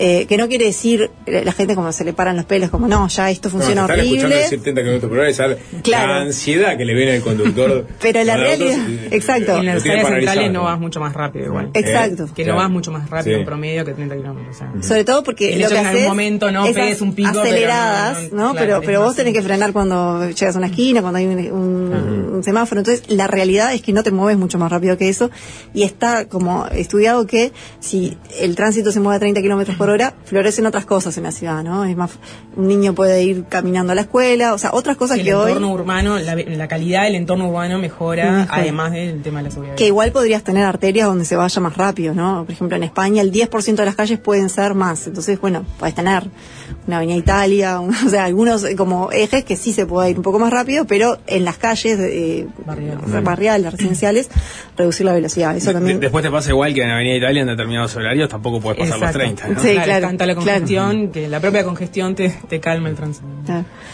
La, la ley en sí misma no es algo que implique este, eh, erogaciones, es más que nada regulatoria y, y consagratoria de- o declarativa de algunos derechos. Sí, de- sí, no, y también esto de, de la obra pública, creo que eso sí, de a poco vas cambiando, porque como decías vos, esto es el resultado de décadas de algo que venía de una forma, bueno, ahora si haces una nueva obra necesariamente tenés que poner infraestructura adecuada, eso cambiaría. Y después otra cosa que se le podría dar rango legal, que es el tema de quién es responsable de las veredas. Bueno, eso es un- de- otra discusión de campaña, ¿no? Clásica. En Uruguay lo, que- lo que funciona en todos los departamentos es que es responsabilidad del frentista, ¿no? Del, del dueño del, del padrón que da hacia la vereda. Y ta, y eso nos da un cambalache de vereda, ¿no? El la mía es gris con una inclinación así y la siguiente tiene un escalón y viene otra y, y eso, o sea, Es un disparate, ¿no? Vamos a decirlo de mano. O sea que hay que tener una posición clara que es, no tendría que ser discrecional de, de, de, de- de cada propietario o la persona que habita ahí, ¿no? No, claro. Porque tiene- es un espacio público. Genera como un vacío más de, de quién es el dueño de ese problema, Mm. ¿no? O sea, Mm. como que no hay un dueño. Nadie se o sea, hay, no. hay, hay un dueño que se supone que es el... Pero, Pero andá a a veces serlo no responsable, está, a sí. veces son varias unidades, a veces, o sea, Sí. es complejo gestionar eso. Y hay experiencias. Hay otros otros otros países en los que es una, una competencia municipal, departamental. Y, por ejemplo, hay casos a, a estudiar. Por ejemplo, en Costa Rica era como es en Uruguay hasta el año pasado y se cambió y se está haciendo una transición. Y está bueno ver, bueno, cómo les fue y cómo lo hacen. Pero básicamente es, es sí, hay que inventar un tributo porque tampoco... ah, escuché algún edil diciendo que había que hacer esto, pero que la intendencia tiene que hacerse cargo. Bueno, claramente hay que generar alguna tasa o algo para financiar eso, ¿no? Porque es, digamos, hoy el, el- el- el propietario se supone que gasta algo en eso, bueno, está, eso, todo eso hay que verlo. El ejemplo de Costa Rica podría servir, pero digamos, está. Eh, eh, lo lógico sería eso, ir como a una lógica de que el, el, el, eh, el gobierno, el estado, gobierno departamental sea responsable y que el, el propietario pague algo por ese servicio. ¿Qué, qué encuentran cuando plantean estos temas a las autoridades respectivas? ¿no? Sapo hablaba de, de lo que pasaba cuando vienen las campañas electorales. Ahí la impresión que, que- que- tengo por lo pronto es se discute sobre algunas obras grandes de, de infraestructura. Eventualmente se discute sobre todo lo que no se puede hacer con el transporte público o algunas ideas por ahí que, que siempre quedan agarradas entre, entre, entre pinzas y no se terminan de concretar algo como la caminabilidad ya es algo que parece este, bastante lejano. Sí, yo, a ver, mi, experiencia fue hasta el año pasado trabajando en un proyecto a nivel nacional, o sea que puedo hablar un poco más de esa recepción, pero a nivel nacional eh, se trabajó en un, yo participé en, en un proyecto llamado MOVES del PNUD, que colaboramos con otro proyecto, este que se llamaba Euroclima, o sea, el programa Euroclima de la Unión Europea, este, implementado aquí en Uruguay en cinco ministerios, y lo que se trabajó ahí fue en un borrador de una política nacional de movilidad sostenible que no hablaba exactamente de la caminabilidad, pero en realidad todos esos conceptos estaban incorporados. Eh, y ese borrador, bueno, se, avanzó en este, transmitirlo a los directores nacionales y a los ministros y ministras, o sea, hasta ahí, hasta ahí llegó mi participación, digamos. Eh, y en realidad hubo, hubo como receptividad y entendimiento de que es un tema eh, im- importante y que, y que además se, se vincula con las, todas las otras políticas que tiene cada uno de los ministerios. La de ordenamiento territorial, la de cambio climático, la de eficiencia energética, la de, no, o sea, que, que, que calza. Eh, pero claro, es una política paraguas muy ab- abstracta, digamos, que después cada gobierno departamental tendrá que tomar eso como una guía y obviamente tienen los gobiernos departamentales mucha este, injerencia en todo lo que sucede con respecto a la movilidad, ¿no? Entonces es como... Claro, yo creo que eh, el problema grande es que es un concepto que no tiene sex appeal, ¿no? No es como, ay, qué bueno, hablemos esto en horario central, porque no hay a quién pegarle, o digamos, no, no hay un interés claro. No hay barro. eh, exacto. Pero si decimos caminability, capaz Eh, que, capaz que le damos más, eh, más glamour. No, pero después cuando vos salís de la puerta de tu casa, la caminabilidad es todo. Y si andás con un coche de bebé o con una silla de ruedas, eh, eh, te cambia la vida, ¿no? Y te te cambia la posibilidad de ir a un lugar u otro. La independencia de niños y niñas, eh, no sé, ha habido cambios muy fuertes si piensan desde su infancia a la infancia que tienen nuestros hijos ahora, ¿no? De la posibilidad de moverte a un lado u otro autónomamente. Y no es porque sea más peligroso solamente por, no sé, temas de seguridad eh, policial, ¿no? Eh, Es no, un más tema... por seguridad vial, ¿no? El, el gra- gran tema ahí es eso, son los autos, ¿no? El crecimiento de, de la cantidad de autos que hay. Exacto. Sí, y- sí, que los niños no jueguen la vereda más eh, eh, por los autos, sino por... Y, las y- y además, qué veredas, ¿no? O sea, hay, hay zonas de Montevideo que están en obra que permanentemente hacen al peatón ir hacia, Es el hacia- último hacia- orejón del carro, hacia la sí. calle. Claro. Eh, Peatón, eventualmente cruce. tienen algunos, algún Sí. pasajecito, pero suelen estar incluso este, o- ocupados y, y- o son muy angostos y entonces ya hay dos personas caminando y ya no, pasan terminados bajando a la calle. Claro, y eso para una persona eh, joven y que está sola caminando no es problema. Ahora, ya si vas con bolsos, vas con un niño, sos una persona mayor, te limita de repente hay cosas que no haces. Entonces, si bien es algo que suena como aburrido, ¿qué, qué tiene que ver esto conmigo? En realidad, eh, yo creo, y, a- y mi apuesta es a que las autoridades puedan como entenderlo como algo que realmente puede mejorar la vida y tener un impacto, un impacto grande, ¿no? Y también el, el- la política de, de- de ambiente, ¿no? O sea, de- de- y en esto de la, de la lucha contra el cambio climático y la reducción de las emisiones, o sea, eso, eso es algo que también vende, por decirlo de alguna forma, y, y calza muy bien en todo esto, ¿no? Entonces, por ahí capaz que podemos tener un rejuego. Bien, bueno, hay mensajes de gente de diferentes puntos del país, en Montevideo. Eh, vivo en el Paso Molino y con respecto al tránsito, esto es tierra de nadie. Se cometen todas las infracciones imaginables y los inspectores nunca vienen. No hablamos, obviamente, de la parte inspectiva, ¿no? O sea, que es otra de los talones de Aquiles que tenemos en, en la política. Sí, pero tiene que ver con esto de la impunidad, ¿no? Si uno hace lo que quiere nunca pasa nada, sigue pasando y, y la gente se retrae en su casa la- como peatón, digamos. Eh, alguien dice, me tapo un odio cuando tengo que reparar las veredas para que sean rutas rápidas de pedido ya. Claro. Pero también es verdad que a veces se toman las veredas. Este. Sí, sí, sí. Eh, bueno, en fin, eh, queda, ya los tendremos este para otro concepto, ¿no? que no sea la caminabilidad, este, o, o el transporte público, está siempre el colectivo Ciudad Abierta generando como nuevos insumos. Valentina Vincent, Inés Morató, gracias por acompañarnos. Muchas gracias. Gracias.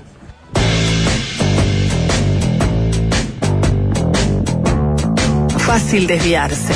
Fácil desviarse, es fácil desviarse. Fácil desviarse.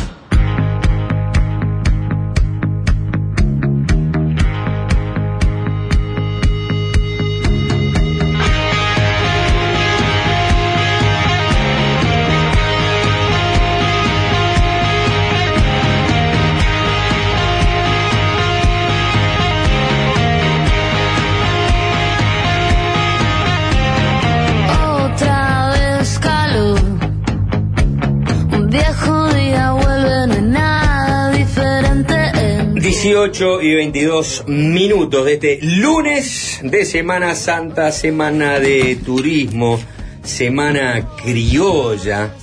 Esta semana que tiene muchos nombres, las criollas arrancaron, ya arrancaron acá las criollas en el Prado con la presencia de la intendente de Carolina Cose, y ni bien arrancaron las este, criollas, sucedió este, un insuceso, algo muy lamentable que es, este, se descaderó uno de los pingos que están en el ruedo para ser montados, tuvo una hemorragia interna y, y murió, y obviamente eso encendió las a- alarmas de los animalistas, de los que están en contra ¿no? de- del uso del animal bajo estas circunstancias.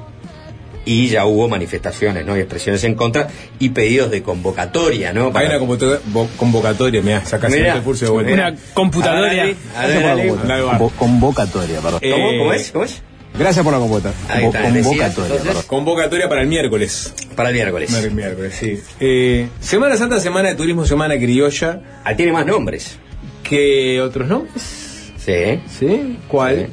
Esos son creo como los tres más importantes, ¿no? Que hay en, así, en- en Santa, Turismo, Criolla. Ya a los oyentes se le van a ocurrir. Cuarto intermedio también se le dice en el Parlamento esta- de Sí. este año. Bueno, mirá, en 2013 tiene que ver lo, con lo que vamos a hablar. Porque en 2013, cuando, cuando digamos el Partido Colorado estaba en manos de Vamos Uruguay, de Pedro Bordaberry, una semana de turismo de 2013 sorprendió a un dirigente del Partido Colorado que fue a la sede del partido, ahí en la calle Martínez Trueba, llega y decía cerrado por no era Semana de Turismo, por Semana Santa. Es verdad. Que generó la indignación de, de- de- de ese dirigente, de menor escala, ¿no? Pero bueno, sirvió como para decir, miren, en la gestión Bordaberry, ¿no? Todos los principios ballistas han sido echados por tierra, ¿no? Ante la llegada de este dirigente que tiene un, corte más riverista, más conservador, más perfilado hacia la iglesia este, católica, ¿no? Que estaría en las antípodas del pensamiento de, del viejo Valle que con su reforma justamente trató de separar lo más posible a la iglesia del Estado. Eh, y bueno, y ahora en esta semana de turismo, nuevamente Bordaberry aparece, en este caso a través de una columna en el diario El País, columna titulada Por Nacer, bien supremo, ¿no? Aprovechando que se celebró el 25 de marzo el Día del Niño por Nacer, ¿no? Aprovechó ese paso una, una columna y utilizó un argumento que ha utilizado en más de una oportunidad citando a Valle y Ordóñez, ¿no? En este caso, una columna que, como les contábamos, este, generó reacciones diversas dentro del Partido Colorado, ¿no?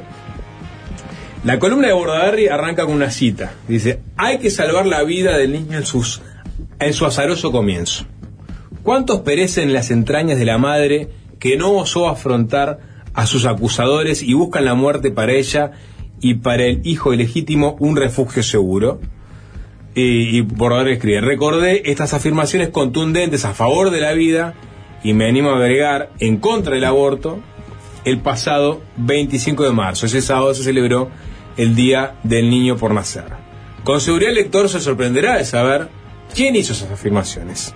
Fue José Valle Ordóñez. En realidad la sorpresa puede venir por el lado de los que hoy se dicen vallistas, pero olvidan que don Pepe fue un gran defensor de la vida. Por ello, tras esas afirmaciones, el dos veces presidente por el Partido Colorado planteaba la necesidad de darle a esa madre y al niño todas las posibilidades de vivir. Su orientación era, y la suscribo, salvar las dos vidas como se dice hoy. Siguiendo ese camino fue que por suerte ningún legislador del Partido Colorado votó la ley del aborto en su momento. Eso lo recordamos hoy también al principio, ¿no? Generó un- una interna candente porque había legisladores que querían votar a favor de la despenalización, pero por disciplina partidaria no lo hicieron. Fernando Amado fue uno de ellos, me acuerdo. Y Ope Pasqué, ¿no? También. Eh, entiendo que sí. Re- re- fue, fue muy sonado lo de, lo de Amado porque a priori había dicho que iba a votarlo. No recuerdo bien cómo fue la situación con Ope Pasquet. Sí, tengo, ahora lo chequeo, pero creo que Ope Pasqué tampoco votó. Bueno, después a- utiliza una cita de Vázquez para reafirmar su concepto y sigue, ¿no? En la sociedad actual consumista, donde se pone el énfasis en el gozo personal, en el interés en uno mismo y poco en la solidaridad y en el respeto del derecho del otro, el aborto, la eutanasia y otras cosas similares se presentan como un avance de la civilización. La nueva agenda de derechos le llaman algunos. Hasta se lo presenta como ballista y progresista. En realidad es un avance del egoísmo y el interés personal sobre la vida de los más débiles. En el caso del aborto, del niño concebido, en el de la eutanasia, del anciano o del enfermo terminal. En ambos casos, el argumento que se esgrime es el de la libertad personal cuando no es un tema de libertad. El niño por nacer, el concebido, no tiene la libertad de elegir en el caso del aborto. Si la tuviera, elegiría vivir. Todos estamos de acuerdo que no es aceptable que una madre mate a un niño de una semana. No tiene la libertad de hacerlo, pero le dan el derecho de hacerlo frente al concebido. La eutanasia tampoco es un tema de libertad de quien desea poner punto final a su vida. La ley no regula la conducta del que desea poner punto final a su, de su vida. Esa acción no está punida, no existe el delito de suicidio. Lo que la ley regula es la conducta de los terceros a los que esa persona pide que le quite la vida. Si fuera una cuestión de libertad de la persona, no se entiende por qué se limita la eutanasia a los casos de enfermos terminales. Después sigue, ¿no? Un poquito más la columna, pero lo medular es eso, ¿no? Le pega por un lado a la ley que despenalizó el aborto y a los pro aborto, y por otro lado vuelve sobre el proyecto de eutanasia que presentó en, su momento Ope Pasqué, que después fue fusionado con un, un proyecto del Frente Amplio y que, actualmente descansa una comisión en el Senado después de ser aprobado en la Cámara de, de Diputados. Bueno, Ope Pasqué, que ya había contestado en su momento una columna de... Y va a tener eh, problemas para salir ese, ese proyecto, ¿no? Sí, bueno, por lo que me decían está, está, está digamos... En el Senado. está en la fila. En, en tercer lugar de prioridad está primero el proyecto de internación compulsiva de adictos, que es el de las Madres del Cerro. Después el de cuidados paliativos, que está esperando su turno desde diciembre de 2021. Y luego está eutanasia. Eh, pero hay que ver, digo, hay que ver si dan los votos. porque ya hay- Y aparte está el tema de los votos. Claro, o sea, el, el Frente Amplio acompañaría, este, los colorados acompañarían, hay que ver si hay algún legislador blanco de pronto que acompaña. Eh, pero bueno, algunos, No- algunos- no todos los colorados Por eso, algunos colorados, como algunos colorados no van a acompañar, Cabildo Abierto obviamente no acompaña el proyecto, eh, está difícil para llegar a la mayoría. Sí. Bueno, por lo pronto contestó Ope Pasqué a la columna de, de, de Bordaberry, ¿no? Les leo el hilo que, que publicó. Dice, en su columna del país de hoy, Pedro Bordaberry se despacha una vez más contra el aborto y la eutanasia. Con relación al aborto, invoca la presunta opinión de Valle y Ordóñez, así como la del doctor Tabaré Vázquez. Corresponde formular algunas puntualizaciones sobre am- ambos temas. Hilo. Y se despacha a Pasquet, dice, Valle y Ordóñez nunca opinó sobre el aborto, ni a favor ni en contra, no cabe adjudicarle ninguna posición en este asunto porque él no la expresó. Luchó sí toda su vida por los derechos de la mujer y del niño, y el vallismo hizo suya esa lucha. Pero nunca fue bandera de Valle, ni de su partido, mandar presa a la mujer que abortara, y, eso es de, y es de eso que se trata. Hoy la ley permite, en ciertas circunstancias, la interrupción voluntaria del embarazo, pero nadie festeja los abortos ni los promueve. El punto es que la ley penal no es la herramienta adecuada para enfrentar el problema del embarazo no deseado, y todos lo sabíamos, por eso no se aplicaba. Antes de la ley de interrupción voluntaria del embarazo, los abortos se estimaban en miles por año, los procesamientos apenas por decenas o por unidades. La policía hacía la vista gorda y nadie se lo reprochaba. Los ministros del Interior fueron interpelados por mil motivos distintos, los homicidios, las rapiñas, el contrabando, etcétera, pero nunca nadie lo llamó a sala para exigirles una campaña seria de represión del aborto. Solo una sociedad hipócrita tolera ese estado de cosas, una conducta frecuente, normas penales que la castigan pero que no se aplican realmente y como resultado mujeres que deben enfrentar su drama solos y en la solas y en la clandestinidad. Con esa situación terminó la ley de interrupción voluntaria del embarazo. Con respecto a la eutanasia, y ahí cambia de tema, se insiste con que no es un problema de libertad porque la tentativa de suicidio no es delito. Me pregunto qué libertad tiene para poner fin a su vida un enfermo de ELA que ni siquiera puede sostener un vaso de agua si no es con ayuda de terceros. Y si se admite la ayuda de terceros para que ponga fin a su vida un enfermo terminal agobiado por el sufrimiento incurable, ¿por qué no se admite lo mismo para un veinteañero angustiado porque perdió un examen? Porque son obviamente dos situaciones distintas, dice Ope Pasquet. Sabemos que la justicia exige tratar igualmente lo que es igual y desigualmente lo que es desigual. Por eso, admitir la eutanasia en los casos de enfermedad incurable y sufrimiento insoportable no obliga racionalmente a admitirla en otros casos en los que esos rasgos no se dan. Aquí de lo que se trata es de respetar la libertad de las personas para poner fin a su propio sufrimiento, recurriendo para ello a la ayuda de terceros si la necesitan para morir sin dolor, sin violencia y en paz. Valle Ordóñez nunca opinó sobre este tema, así que yo no invocaré una opinión que él no expresó. Pero digo sí que el vallismo, como yo lo siento, no es paternalismo autoritario, sino liberalismo humanista. Por ese camino vamos nosotros. Ahí está. Eh, en este caso no, no, no utilizó la cita que sí utilizó en las otras dos eh, situaciones en donde mencionó esto. Mencionó el tema. Primero, eh, a ver, antes de que se votara en 2012 el- el- la ley de interrupción voluntaria del embarazo, Bordaberry en, en cámara este, utilizó eh, un, fra- un pasaje de una alocución radial de Valle Ordóñez, en donde se despachaba sobre. eh, ahora le voy a leer el fragmento de ese entero como papa. Pues eventualmente. De ahí se agarra este Bordaberry para inclinarse a que, a, a que Valle Ordóñez era pro vida, ¿no? Y no este, pro aborto. Y lo, y lo mismo para el tema de la Sí, eutanasia. en, en- en algo que, que, que me da una opinión breve y salgo, en algo que me parece bastante como anacrónico, es decir, este el pensamiento, sé que estos temas para muchos son temas de valores que no, no cambian con los tiempos, ¿no? O sea, que son este casi el derecho natural, por decirlo de alguna Claro, forma. pone Ope al final Eh, del hilo. Pero a lo que voy es este eh, lo que pudiera pensar Valle en el contexto de su época sobre este tema, imaginen que recién se estaba, se habían aprobado leyes del divorcio, ¿no? Leyes del divorcio, o de abolir la pena de muerte. O sea, Sí, segura- seguramente sus ideas no se estarían escritas en piedra en caso de que tuviera la posibilidad de vivir hasta el día de hoy. Exacto. Entonces, digo, pasaron 100 años y la eh, sociedad es otra. Y creo que lo que puede haber dicho Valle es ilustrativo de la historia y el contexto, de su pensamiento político, pero tampoco es una deidad, ¿no? Valle no es la medida de todas las cosas. No, no, no, totalmente. Y, y- y- y- y claramente así no lo pensaría un vallista si piensa que Valle en el fondo representa un pensamiento liberal humanista, eh, por tanto racional, este, secular, que evoluciona en el tiempo, porque todo pensamiento desde ese estilo tiene una evolución en el tiempo. Claro, en el 2020, cuando estaba, cuando aparece el proyecto de OPE de, de eutanasia, Bordaberry escribió una columna en el país que llamaba A favor de la vida. Y decía, en una de, esas- de- de las visitas a ese maravilloso lugar, que es la biblioteca de Palacio Legislativo, encontré una edición antigua del libro La ideología de Valle, de Antonio Grompone. Conocí ediciones recientes del mismo, pero esta traía como anexos artículos y cursos de José Valle Ordóñez. Uno de ellos es la transcripción de un mensaje de Valle en radio. En él se ocupa de la madre y del niño, tanto el nacido como aquel por nacer. Lo mismo de lo que habla en, esta columna ¿no? que leímos recién.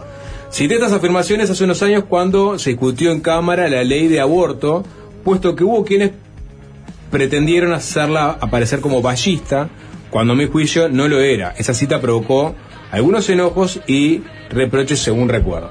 ¿No? Pues en su momento se discutió, y lo- lo hay muchos legisladores del Frente Amplio que decían, vos, que los colorados voten esto porque esto es una, una- una- un proyecto de cuño ballista. Y algunos colorados también lo decían, ¿no? Bueno, y ahí Bordaberry volvía a citar este, eh, eh, este pasaje que, que- que leímos más, más temprano, en donde Valle Ordóñez, una alocución radial, hablaba sobre la mujer, sobre el niño, sobre su derecho a la vida. Eh, y esto mismo lo había, lo había hecho en la presentación del libro de Grompone. O sea, el libro de Grompone se reeditó en el 2012 y Bordaberry fue uno de los encargados de hablar, ¿no? Eh, y, y Bordaberry leyó un fragmento de este discurso radiofónico de Valle de noviembre del 22, eh, que es, es un texto que no está en el libro, y, y según Bordaberry, ahí estaba haciendo una defensa de la vida del niño y, y que con su abordaje se podría ingresar en aguas profundas aludiendo a la despenalización del aborto, ¿no? Bordaberry al final de esa presentación terminó este, diciendo, después de leer la, eh, la- el pasaje ese, algunos decían que era ballista o no ballista, tal o cual posición vinculada al aborto.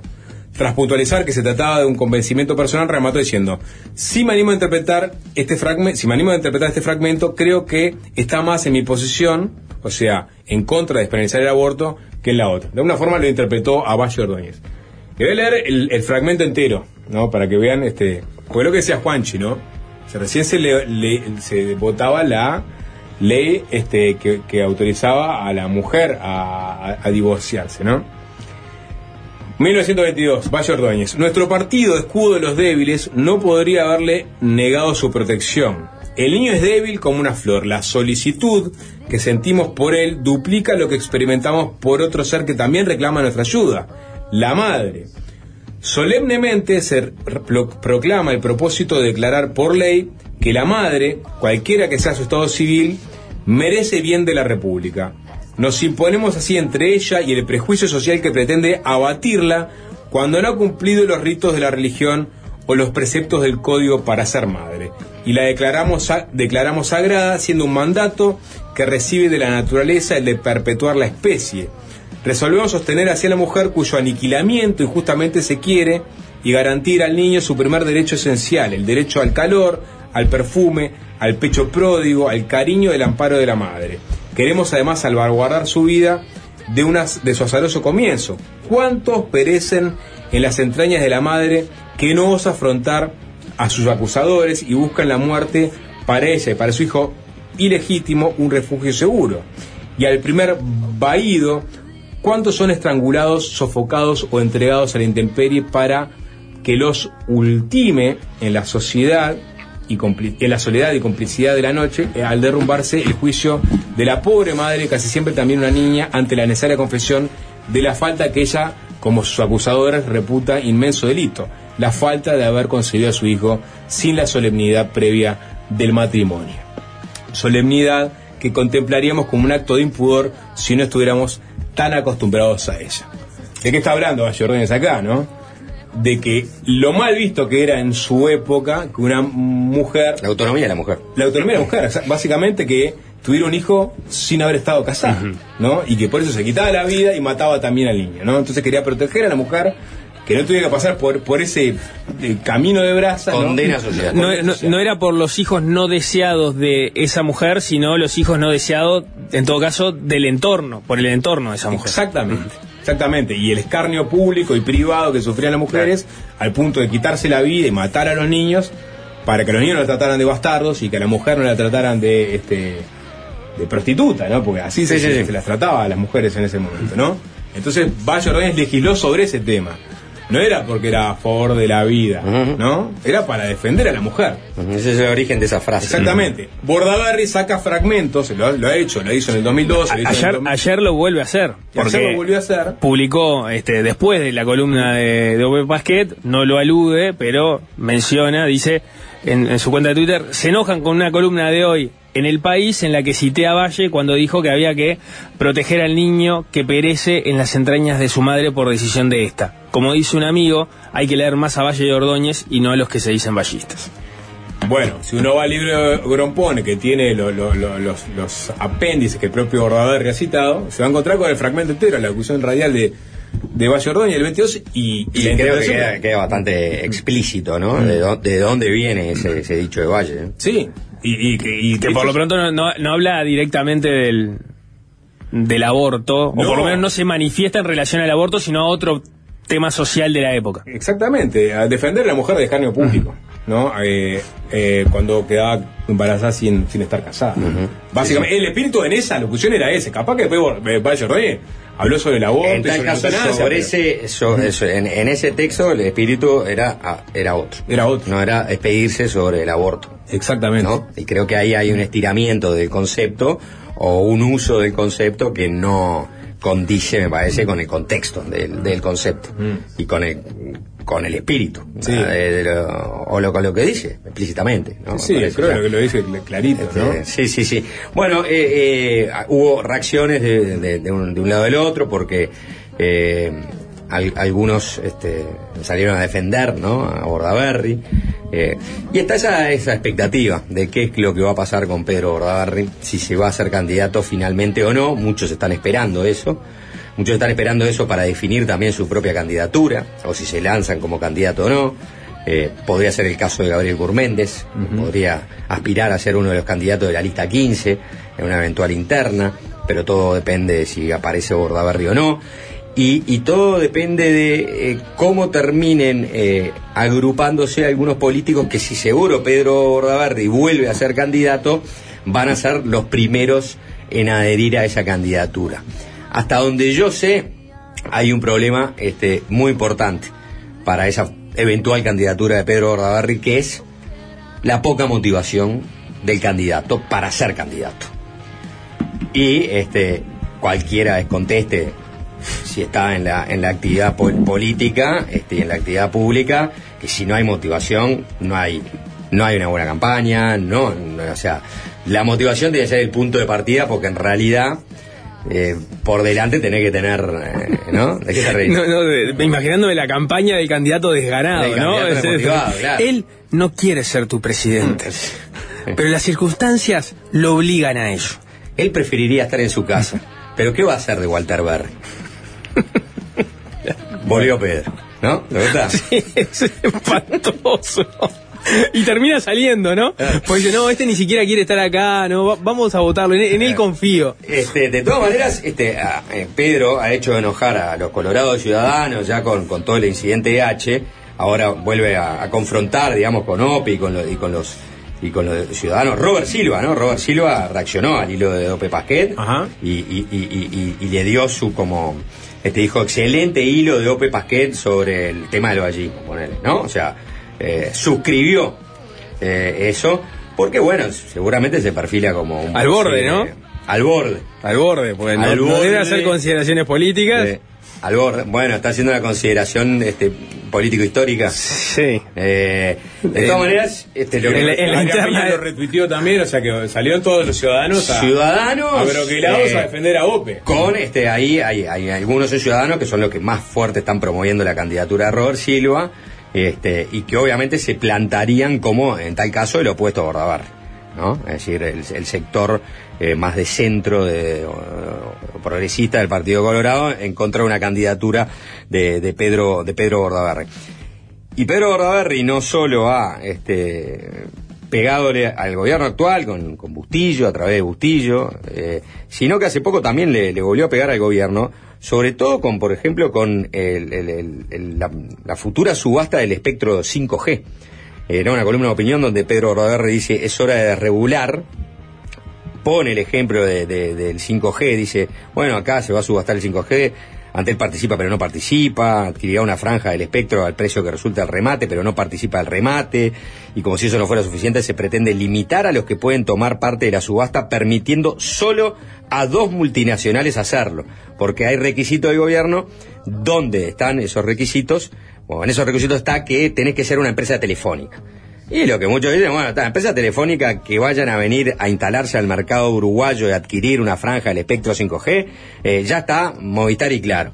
No creo que aparezca un ofertante más, hasta los propios, las propias autoridades del gobierno y del, ministro, del Ministerio de Industria dicen que no, que entonces dice, está acá, no, no, esto no hay competencia, porque en realidad hoy en día utilizar el espectro G y vender datos de internet, el hecho de ser una telefónica es casi una parte del pasado, porque hoy las telefónicas lo que operan son más que nada datos, no hace tanto llamada. ¿Quién hace llamada de celular? Se hacen, pero hoy en día mucha gente utiliza mucho más los datos de internet que la llamada de celular que haces. Entonces, si hay un oferente que puede estar en condiciones de dar o prestar bien ese servicio, ¿por qué no dejar que ese oferente este, participe de una futura subasta? Acá se puso el foco en dedicado, porque dedicado pretende o pretendió participar, pero los requisitos de una telefónica lo dejan afuera del juego. Y eso era lo que decía Bordaberry. ¿Qué pasa con este gobierno? ¿Tiene miedo de la competencia?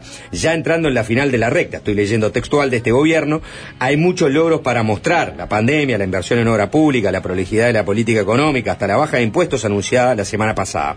Pero no hay reforma de fondo. No hay reforma de fondo, dice. El dólar y su baja están causando estragos en el aparato productivo. Desregular y fomentar la competencia en lugar de limitarla es algo que se puede hacer de forma sencilla. Bueno, todas estas salidas de Bordaberry en, en sus columnas de- del diario El País hacen ilusionar a muchos colorados que desean y, este, y aspiran a que, a que regrese, ¿no? A que regrese, a que sea candidato y a que pueda volver a reincorporar partes de lo que muchos entienden son votos de, de Colorado que se fueron con, con Cabildo. Eh, para muchos eso también puede ser el deseo, no sé, de- de- de- del Partido Nacional, es decir, Cabildo es el socio que le está dando más complicaciones, bueno, que vuelva a crecer el Partido Colorado. Pero a la vez en ese análisis político están los que dicen, sí, está bien, pero lo que necesita la coalición no es este, fagocitarse entre sí sino mantener un, un- un- un espacio político que le permitió también ganar las pasadas elecciones, que es ese espacio que vino a representar Talvi con su sector ciudadano. Tenés al Partido Independiente también. Bueno, este sí, hay que trabajarlo mucho el Partido Independiente porque la última votación fue muy mala. Entonces, este, estás hablando de un Partido Colorado que sacó más del 12% con el Partido Independiente que sacó, ¿cuánto fue? ¿Uno y poco? Sí, en torno a uno. Claro, por eso. Bueno, la diferencia es muy grande si uno piensa en las elecciones pasadas de cómo retener ese espacio si eh, aspiras a que sea el Partido Independiente el que pueda este, ser el... el, el Dique de contención hacia el Frente Amplio. Eh, exactamente, vos lo dijiste. Perfecto. Dique de contención del Frente Amplio. Qué manera de sanatear, ¿eh? No, hacia... Perdón, ¿no te, no te gustan los conceptos Hacia- politológicos? hacia- Amo que tengo? el término hacia el- al- yo lo sea, uso mucho yo eso también, ¿no? Sí, Dique de en, contención. realidad es la disputa de un Sí. espacio de- centrista, ¿no? Sería eso. Sí. De centro, centro, centro izquierda, ¿no? Que represente ese, tipo de socialdemocracia, eh, liberal progresista, lo que fuere. Hay tema, hay tema, tanda y venimos y, y les contamos algunos. Fácil desviarse.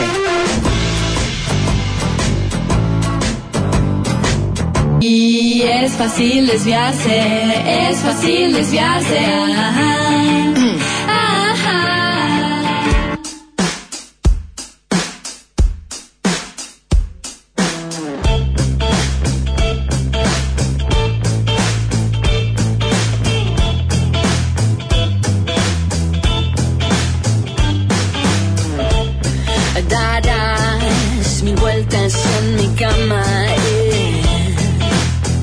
Estamos llegando al final de este Fácil Desviarse. eh, sin Jorge Valmeli, que está en, en Paysandú, en la Semana de Cerveza con la Mesa de los Galanes. También mañana repiten programa de allá, el miércoles ya se reincorpora. Eh, nosotros tenemos mañana una nota a partir de las 17 horas donde vamos a hablar justamente de estos temas de la reforma jubilatoria, sobre todo orientada a hablar de las AFAPs. ¿Dónde invierte su, su plata las AFAPs?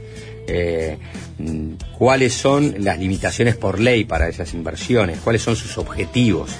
cuáles son este, sus retornos. ¿Qué pasaría si el día de mañana esta reforma jubilatoria amplía las posibilidades de invertir?